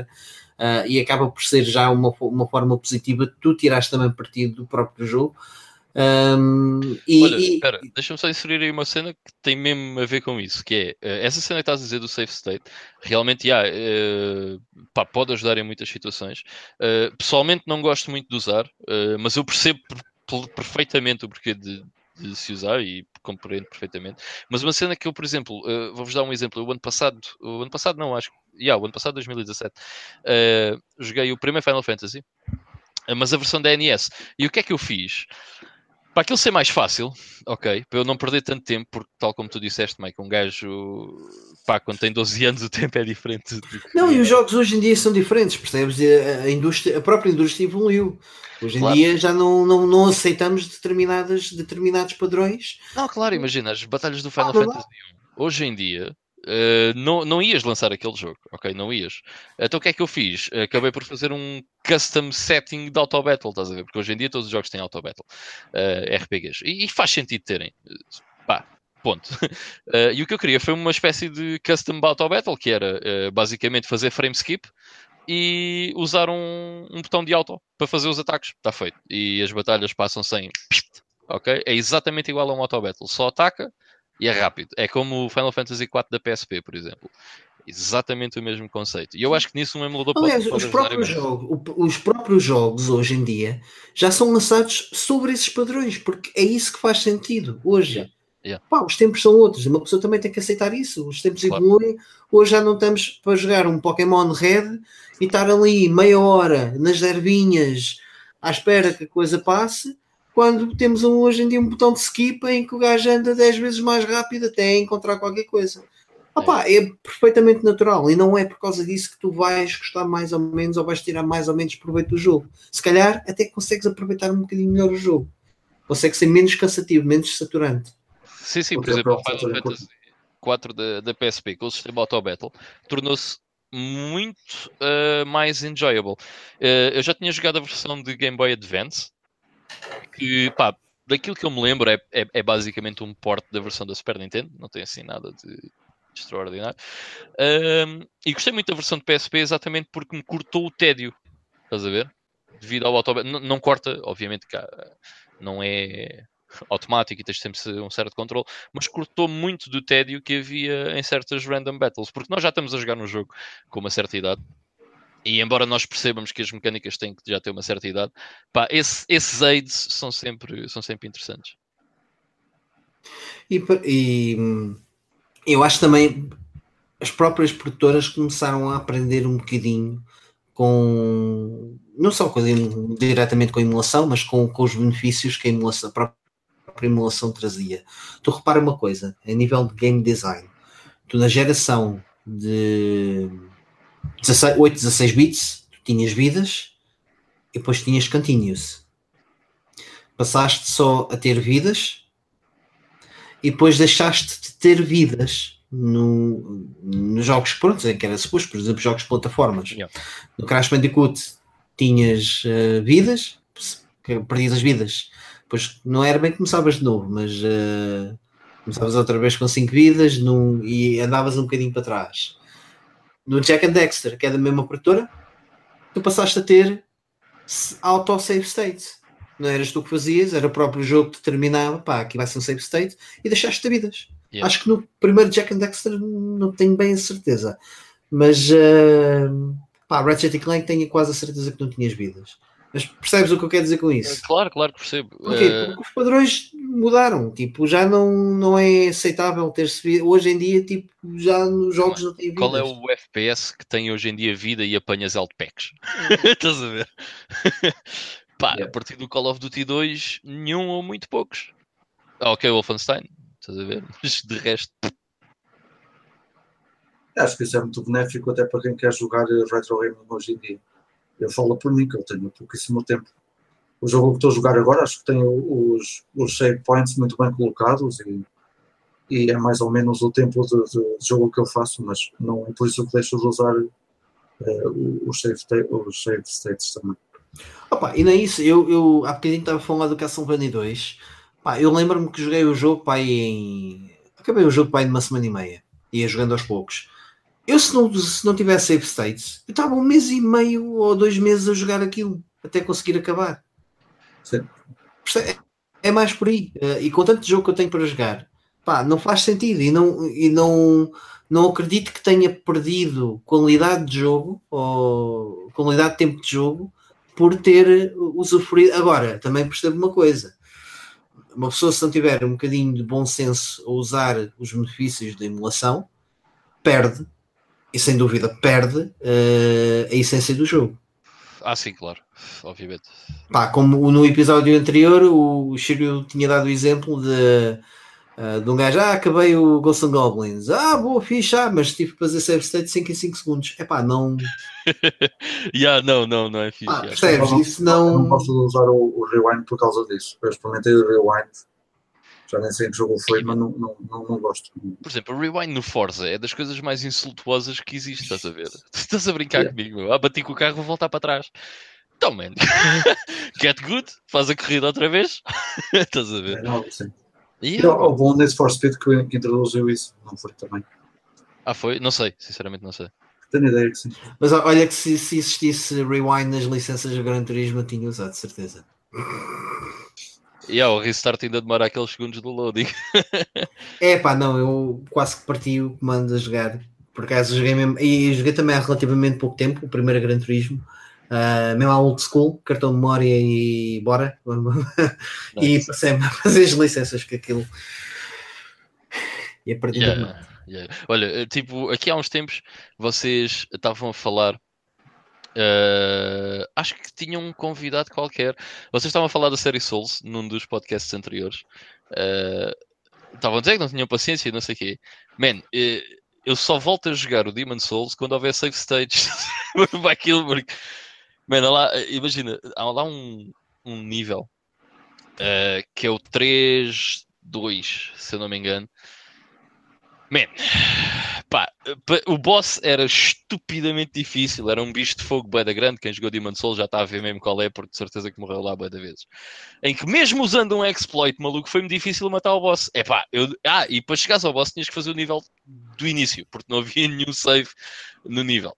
Uh, e mesmo com o exploit eu fui lá umas 15 ou 20 vezes, sendo, pá, inacreditável. e tinha-me ajudado um bocadinho o emulador. Mas também quando matei o boss, damn son, isso foi fixe. Acho que é uma, é uma das, uma das uh, novidades que estão para aí para chegar um. Foi uma coisa que li hoje também, um emulador de PS3 assim mesmo no topo. E o da 3DS que vi hoje a correr que está muito avançado. O Mario Kart 7 a correr a, a 60 FPS num computador uh, 2000 e pouco. Porra, Portanto, ok, yeah. Sim, as specs da DS, quer dizer. Sim, também não são nada mais. Mas a emulação eh, acho que é uma cena que nunca vai parar. Bem programado aquilo que corria num 386. Não só não vai parar, como vai melhorando. E aliás, e tem melhor... os Raspberry Pis é uma evolução daquilo que são os emuladores. Aquilo já estava, já estava. necessidade de, sim, sim. de todos nós em queremos algo melhor e e, e, depois conseguimos montar a nossa, a nossa máquina de arcadas de uma forma mais acessível e, e tudo o resto. Mas é engraçado, Portanto, é engraçado que o Raspberry Pi, assim como muitos outros microcomputadores, eu até vos dizia assim, off, não foram construídos para isso. Mas hoje em dia é a maior utilização que têm. E um, eu até falava, até fiz aquela partilhazinha do, do, um, do U-Drive, uma versão X qualquer coisa que corre GameCube e PS2 a 100%. Portanto, até os microcomputadores estão a ficar cada vez mais potentes e existe uma panóplia de. Há, há um vídeo no, no, YouTube, se procurarem, de um, de um gajo que, pá, eu não sei, ele se calhar coleciona-os e tem para aí uns 30 microcomputadores e ele compara uns e outros e faz um top. O Raspberry Pi há de estar sempre no topo porque, como eu falei há pouco, é, é o que tem mais é o que tem a maior, a maior comunidade de pessoas por trás. Uhum. Uh, e, e, até o RetroPie. O RetroPie é um sistema operativo para o Raspberry Pi e é o que neste momento tem mais uh, tem, tem uma maior comunidade. Mas, por exemplo, eu hoje em dia eu utilizo o Recalbox porque é o que corre melhor o Nintendo 64 e PlayStation 1. E, apesar da comunidade não ser tão grande, é o, maior, é o melhor sistema operativo hoje em dia para ter maior, melhor estabilidade uh, no, no, Raspberry Pi. E é o meu sistema de, de, de, eleição para emulação, sem dúvida alguma. Pá, por exemplo, estavas aí a falar do Raspberry Pi. Uma cena que eu nunca faria e que não consigo perceber é. Epá, eu perceber até percebo, mas uh, montares uma arcade, madeira e o que fazer uma cena toda carpinteira, toda bonita, estás a ver? Temos assim uns gráficos todos bonitos lá no, nas laterais do Streets of Rage, okay? mas depois tens um Raspberry Pi lá dentro. Epá, não consigo perceber. não consigo mesmo perceber. Porque, ah, mas assim tenho o um joystick. Ok, compras um joystick para o computador. Oh, there you go. ou para o Raspberry Pi, ou whatever. Mas hoje em dia já tens a vantagem daquilo correr num CRT. Uh, yeah, ok, that's kind of cool, estás a ver? Mas eu, para ser sincero, preferia ter uma arcade, Street Fighter 2, só aquilo, estás a ver? Porque aquilo é o original, meu, estás a ver? E eu, o Raspberry Pi posso meter noutro sítio qualquer, estás a ver? Agora aquilo não meter mais sítio nenhum. Quer dizer, posso, uma... posso ligar onde quiser, mas.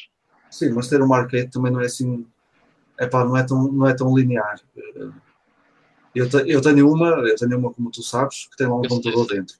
Eu sei. Tem um computador lá dentro e tem umas placas e não sei o quê. Eu, eu, se quiser mudar, usar as placas, as PCBs, ou até mudar entre elas, eu tenho que andar sempre a ter imenso cuidado com a voltagem e quem o faz eh, bem tem que andar com um voltímetro atrás uh, a mudá-las, tem que ter um, um, enorme cuidado quando se usa um sistema 100% original. Epá, isso não é para mim pelo simples facto de nem sequer tenho o tempo de andar não, eu vi isso, para mim também não dava. Por isso é que eu escolhia ter só um jogo lá dentro, estás a ver? Para que ele funciona, não funciona, está ótimo. Não, porque é, é, quase uma cena simbólica, estás a perceber o que eu estou a dizer? Sim, sim, sim. Um, eu percebo que a arcade é um símbolo e tu depois lá dentro metes um Raspberry Pi para tu jogares os jogos que quiseres. Mas eu acho que mais simbólico ainda é ter uma, uma arcade, uma arcade com um jogo lá dentro, estás a ver? Uh, acho que é mais. Ou então é lá está aquelas boards Neo Geo que levavam X jogos. Uh, coisa. Agora, é pá, o Raspberry Pi, lá está. Estamos a falar de emuladores. Para mim, o Raspberry Pi pode ser um excelente emulador. Eu já tive um, uh, não tenho nenhum, mas já tive um aqui em casa e experimentei algumas vezes. Uh, e no entanto, lá está. É pá, se é para ter aquele tipo de experiência, eu posso tê-la no, no computador, estás a ver? Até porque depois tenho que usar comandos da FOIO e da BOIO e assim que não, não interessa a ninguém. Eu uso o Mas... 260, acho que é muito. Pois, deve haver drivers, claro, obviamente. Não, a cena hoje em dia é que não precisas de nada. Eu, insta, eu, eu, o, o Pai 3 é muito recente aqui em casa e foi comprado uh, especialmente para ter no quarto. Queria ter alguma coisa quando me deito ou quando, ou quando estou mais cansado, pronto, e se quiser há outro tipo de jogos que também gosto de fazer na cama. Não estejam a pensar que eu vou para a cama jogar, ok?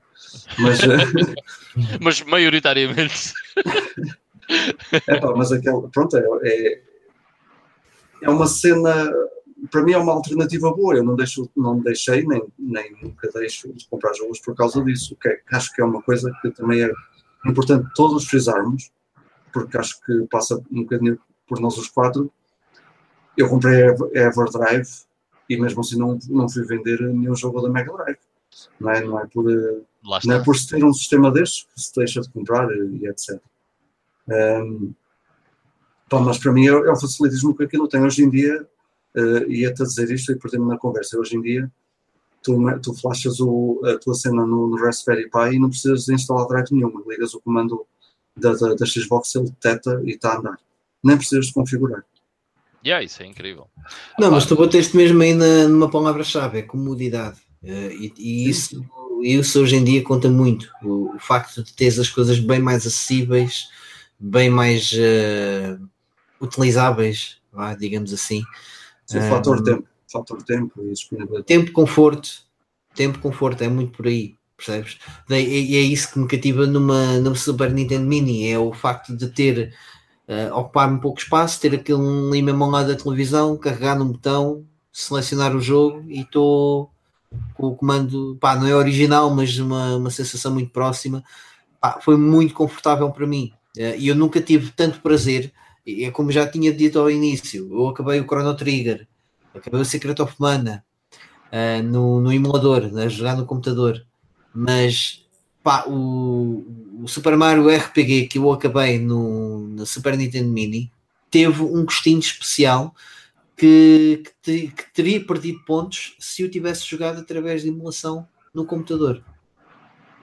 Tenho a certeza não, disso. Eu percebo, eu percebo. Eu percebo. Sim, Aliás, não, mas um fator comodidade porque, porque os olhos também comem e ver aquele, aquela, aquela pecinha pequenina, aquela piada que está ali.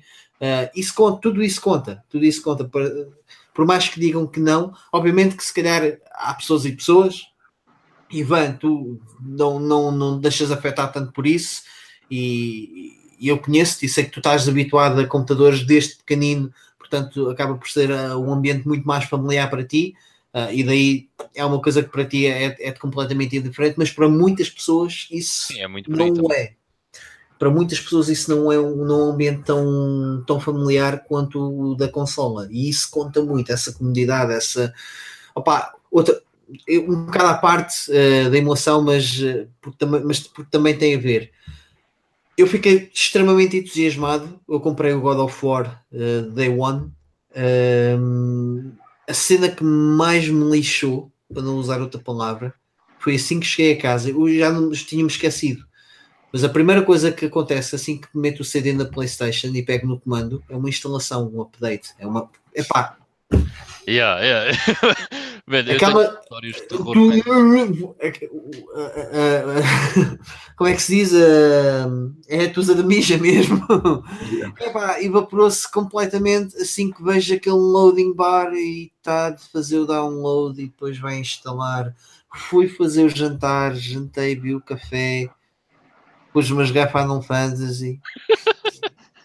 é, isso é horrível. Entretanto, Isso era uma boa ideia. Os jogos hoje em dia, modernos, deviam de vir com um mini-jogo acompanhado para tu jogares enquanto ele instala. Olha lá, no Metal Gear Solid podias ver o Snake a, a fumar. Está-se bem, olha, está aí o gajo. Mas há um jogo que faz isso, pai, agora não me lembro qual é. Ah, o início do Tekken, quando tu começas o Tekken, quando começa o loading, tu tens o. Não, como é que é? Os uh, asteroids, ou uma coisa assim do género, que é da tens o Galaga. Ah, o Galaga, sim, uma coisa assim do género. Eu acho que Sim, deviam mas- ter o Virtual Valerie em todos. Era Olha. interessante. Ainda não tinha Boa. falado do Virtual Valerie. Só entras no jogo quando ganhas no Virtual Valerie. Aí eu então não, o Puzzle Bubble. Meter o Puzzle Bubble.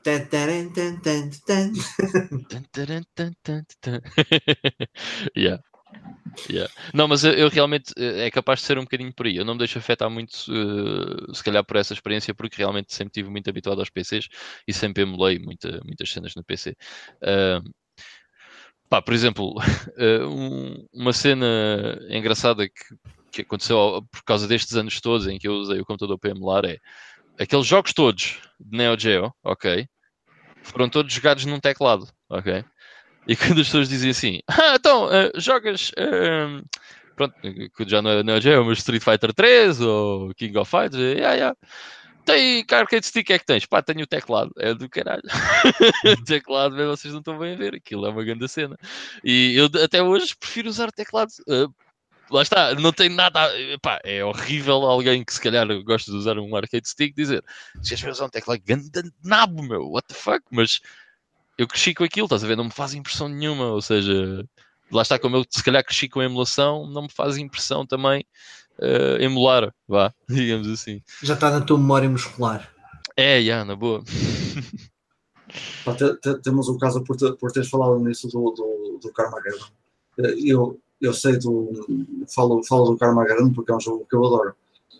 Eh, A condução do Carmageddon, do primeiro Carmageddon no computador, é com, com o teclado numérico. Não é nada. que- o 8 para andar para a frente, o ci- o 5 para travar, o 4 e o 6 para os lados. Não lembra, não lembra ninguém também hoje em dia. Yeah, não lembrar ninguém. yeah. Por exemplo, é, é, é engraçado que o primeiro Mortal Kombat para PC, eh, os controllers eh, default era os direcionais não era nas setas, era nos, no SZXC e depois era BNM círculo, eh, vírgula para o high punch, eh, low punch, high kick, low kick, né? E, e depois, eh, pronto, o WSAD acabou por ser uma cena muito utilizada.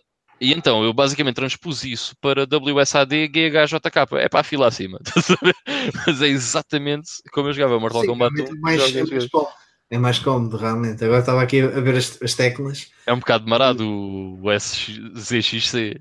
Não, não, eh, para mim mais marado é teres o, o, o BN, M, vírgula, como, Uhum. com punch and kick e teres os direcionais, tipo, não, não é simétrico, percebes? O Não, é- mais a meio. É estranho, é, é estranho. Pá, eu Mas queria, a eu queria- emulação criou, cria hábitos também engraçados. Claro, faz tudo parte da nossa história. Uh, nós estamos sempre a falar do- do- dos episódios ficarem gigantes e nunca reparamos este nosso erro. Uh, portanto, já está assim um bocadinho grande. Eu queria aproveitar também para agradecer e para falar aqui de, de algumas pessoas antes de, de- de- acabarmos, porque eles deram só o trabalho de responder uh, no nosso banner. E então temos o João Salvado a dizer uma coisa que acho que toda a gente concorda, que preferem a experiência no sistema original, mas é claro que, que é a favor da emulação, porque foi assim também que conheceu a Neo Geo, ehm, como o Ivan estava a dizer, e, e também jogou imenso Super Nintendo no, início do 2000. Quando aqui um bocadinho atrás o, o Shirio deixou-nos, eh, ele teve que sair entretanto, mas deixou um comentário ainda. Obrigado por ter estado aí, se, se- se por acaso estiveres a ver um bocadinho que te faltou. Obrigado por teres ficado desse lado. E ele também, eh, quando o Ivan estava a falar do, da, do Neo Rage X, ele disse que ainda jogou o primeiro Neo, Neo Rage que saiu no MS-DOS e que não tinha emulação de som, porque estava a ser corrido no, no, no MS-DOS, portanto isso é mesmo retro. Yeah. O Tiago Eu já Rachado, só joguei aquele com um menuzinho azul, que ainda é o que eu tenho aqui, com os Ah, eu quadradinhos azuis e Yeah. dava para mudares a, eu também arcade aquilo, home system e pá, era fixe. Yeah. aquilo a iniciar faz assim um círculo à volta. Exatamente. Yeah, lembro muito bem disso. Yeah. O Tiago Rachado é que é um amigo meu que eu conheço e que é, é um comediante, por isso Ele diz que é super a favor e só falha não haver um emulador de mesa de matrecos do café da Cândida que já achou. Portanto, é, é, um comentário que é a cara dele. Mas ó, o, mas é emular esses matrecos, não é agora pegar assim, um matrecos qualquer de PC. Claro. Tem que ter já tem a manha, não é? Claro, tem que ter as mesmas dentes, o, o tabuleiro tem que estar, lá está, um, desnivelado, lá está, como na, no café de como é que era a senhora que se chamava? A Cândida. A Cândida, a senhora Cândida. tem que ter todo, todo um set. Claro. As cascas do amendoim cravadas lá no, no campo a fazer Exatamente. na bola e tal. As borras, já, os cinzeiros já borrados dos cigarros, estás a ver? Claro. Uh, o Miguel Domingos, que nos acompanha sempre, obrigado Miguel também. Olha, um abraço. Uh, grande abraço, Miguel. Uh, ele diz que, que, é completamente a favor e que só assim conseguiria jogar algumas pérolas, que de outra maneira ele teriam caído no esquecimento, 100% de acordo. O Jorge Teixeira diz a mesma coisa, a favor, senão não conseguia jogar 70% dos jogos. O Luís Santos deixou a favor, muito direto. O Tosé Leal, que nos tem acompanhado também no episódio durante o episódio, também nos deixou um comentário anteriormente. Eh, ele é a favor por várias eh, razões, eh, sendo que uma delas é a recordação, recordar jogos que hoje em dia não tem ou não pode ter e que jogou na altura.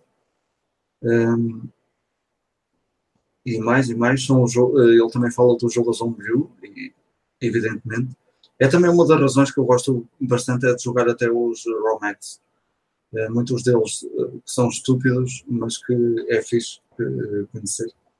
E outro exemplo que nós já falámos, que são os patches de tradução, e que hoje em dia existem às uh, centenas. Um, ele também, também defende um, que ele de, de, diz ainda noutro comentário que defende que os próprios uh, developers é que deviam publicar os seus emuladores também e também tocámos nesse assunto. O Chirio também nos deixou um comentário anteriormente, a favor, sempre. Uh, o Carlos Santos Idam, uh, o mesmo comentário. E o Nuno Lourenço uh, deixa apenas, apenas uma palavra, Pai 3. Também já falámos desse assunto. Obrigado por terem deixado os vossos comentários. pois é, agora é E3, né? Vai ser a E3. Que agora, E3 é dia 12, acho eu. Bom. Já falta pouco. Nice. Pois agora começam a ser aqueles rumores todos. É rumor atrás do rumor. Tá o Pokémon já, já, já vi é para aí 50 nomes, 50 nomes diferentes para o próximo Pokémon. E... Está é, quase só... a chegar àquela altura do ano em que todos nós perdemos duas horas por dia às quatro da manhã para não ver nada. Ou muito pouco. Vamos ver a Sony outra vez a, a Sony de certeza que anuncia cenas sempre brutais. Só sai em 2025, mas. É pá, ó Vitor, o, o, ano passado, olha, o ano passado por acaso foi com o Ivan, tivemos os dois a ver juntos uh, e foi uma grande banhada. Foi uma grande banhada. A da Sony foi uma grande banhada. Ficamos no. Acabamos aquilo. Mas ninguém, se dá conta, ninguém se dá conta que tudo o que a Sony anuncia é capaz de lançar um ou dois jogos mas ninguém se dá conta disso, é toda a gente, e Sony wins, Sony wins, é pá. Não, Sony não, não, não, o ano passado, o ano passado não foi. Mas não foi, ou seja, não, não é a minha opinião. A opinião geral é que o ano passado a Sony não foi win. Mas eu acho que é sempre assim. Aqui a questão é um bocadinho crítica, mas pá, ver o ano em que anunciaram Final Fantasy VII e o Shenmue 3. É, aquilo foi tudo lá, meu. Mas, é, aquilo, man, aquilo é ridículo. Foi, sim, mas isso foi há dois ou três anos é um jogo que não é exclusivo e, aliás, são dois jogos que não são exclusivos e, não, um jogo que não é exclusivo, o outro também sai para PC e dois jogos que eles não têm nada a ver com aquilo, mas, yeah. mas a cena da Sony é isso, meus gajos são, são, são espertos, estás a ver? Eles são, é pá, são mas eles são espertos, mas o ano, o ano, passado eles não foram espertos nesse não, sentido. Yeah, o ano passado foi uma grande banhada, yeah. O ano passado foi horrível. Agora, man, aquela é 3 em que eles anunciam o preço da PS4 foi uma grande cena, meu. a C3 foi bem louco, estás a ver? Aquilo arrepios na espinha, porque depois não é só a cena que estás a ver, é estás a ver o impacto que aquilo vai causar e a reação das pessoas lá no recinto. Epá, é um, foi uma grande cena, foi, foi muito louco. Há, há ah, conferências é, que vale a pena. Já não é o que era, isso é uma, é uma realidade. Mas yeah. também é verdade, na, na, altura a surpresa era outra, porque também não tínhamos nada, não é? A não ser uh, as revistas. Ainda hoje via, já não sei quem é que fez essa partilha da, de uma SES, ainda foi da SES, que ia sair uma Mega Drive nova que rodava 32X e o primeiro jogo era o Daytona USA. Para quem é que na altura imaginava que o Daytona USA ia rodar na Mega Drive 32X? Claro que isso não aconteceu. Mano, Mas... ainda hoje é dos jogos que eu tenho mais desgosto. Olha, aí está uma boa cena de emulação, maluco. O Daytona USA não é bem emulado, pelo menos que eu saiba, por nenhum emulador. A versão arcade e a versão home console da Saturn e a versão PC não têm nada a ver com a versão arcade. São muito piores. uh, e a versão arcade, que é mesmo fantástica, tipo, arriscaria a dizer que é o meu racing game favorito de sempre. Joguei, foi o único jogo na arcade que eu posso dizer que gastei muito dinheiro e joguei compulsivamente. Uh, era, é, é, muito boa e não há maneira de emular. E eu agora digo-te assim: vou fazer o quê? Comprar uma arcade Daytona USA e gastar mil euros. É pá, talvez, mas agora não. uh, mas lá está, tipo, se não for a emulação, nesse caso, eu não consigo jogar aquele jogo. E ainda não consigo porque não há emulação perfeita daquilo. Sim, há muitos casos desses. Temos outro caso bom que é, é da Xbox. É, pronto, estou sempre a falar da Xbox, é verdade, mas ainda não há nada que emule a Xbox sem ser a própria, as próprias consolas da Microsoft e mesmo assim mal. Uh, mas no computador não há nada no computador que emule a Xbox que é um bocadinho incrível e curioso ao mesmo tempo. Quando já existe hoje em dia um emulador de Wii U, que é estúpido. oh, man, é, é, Xbox é da Microsoft, os gajos protegem o Windows todo. aquilo não dá para fazer não nada. Não sei o que é que aquilo tem que não. Assim que começas a pesquisar o código da Xbox, aquilo aparece logo critical error, manda o PC abaixo, frita-te o computador.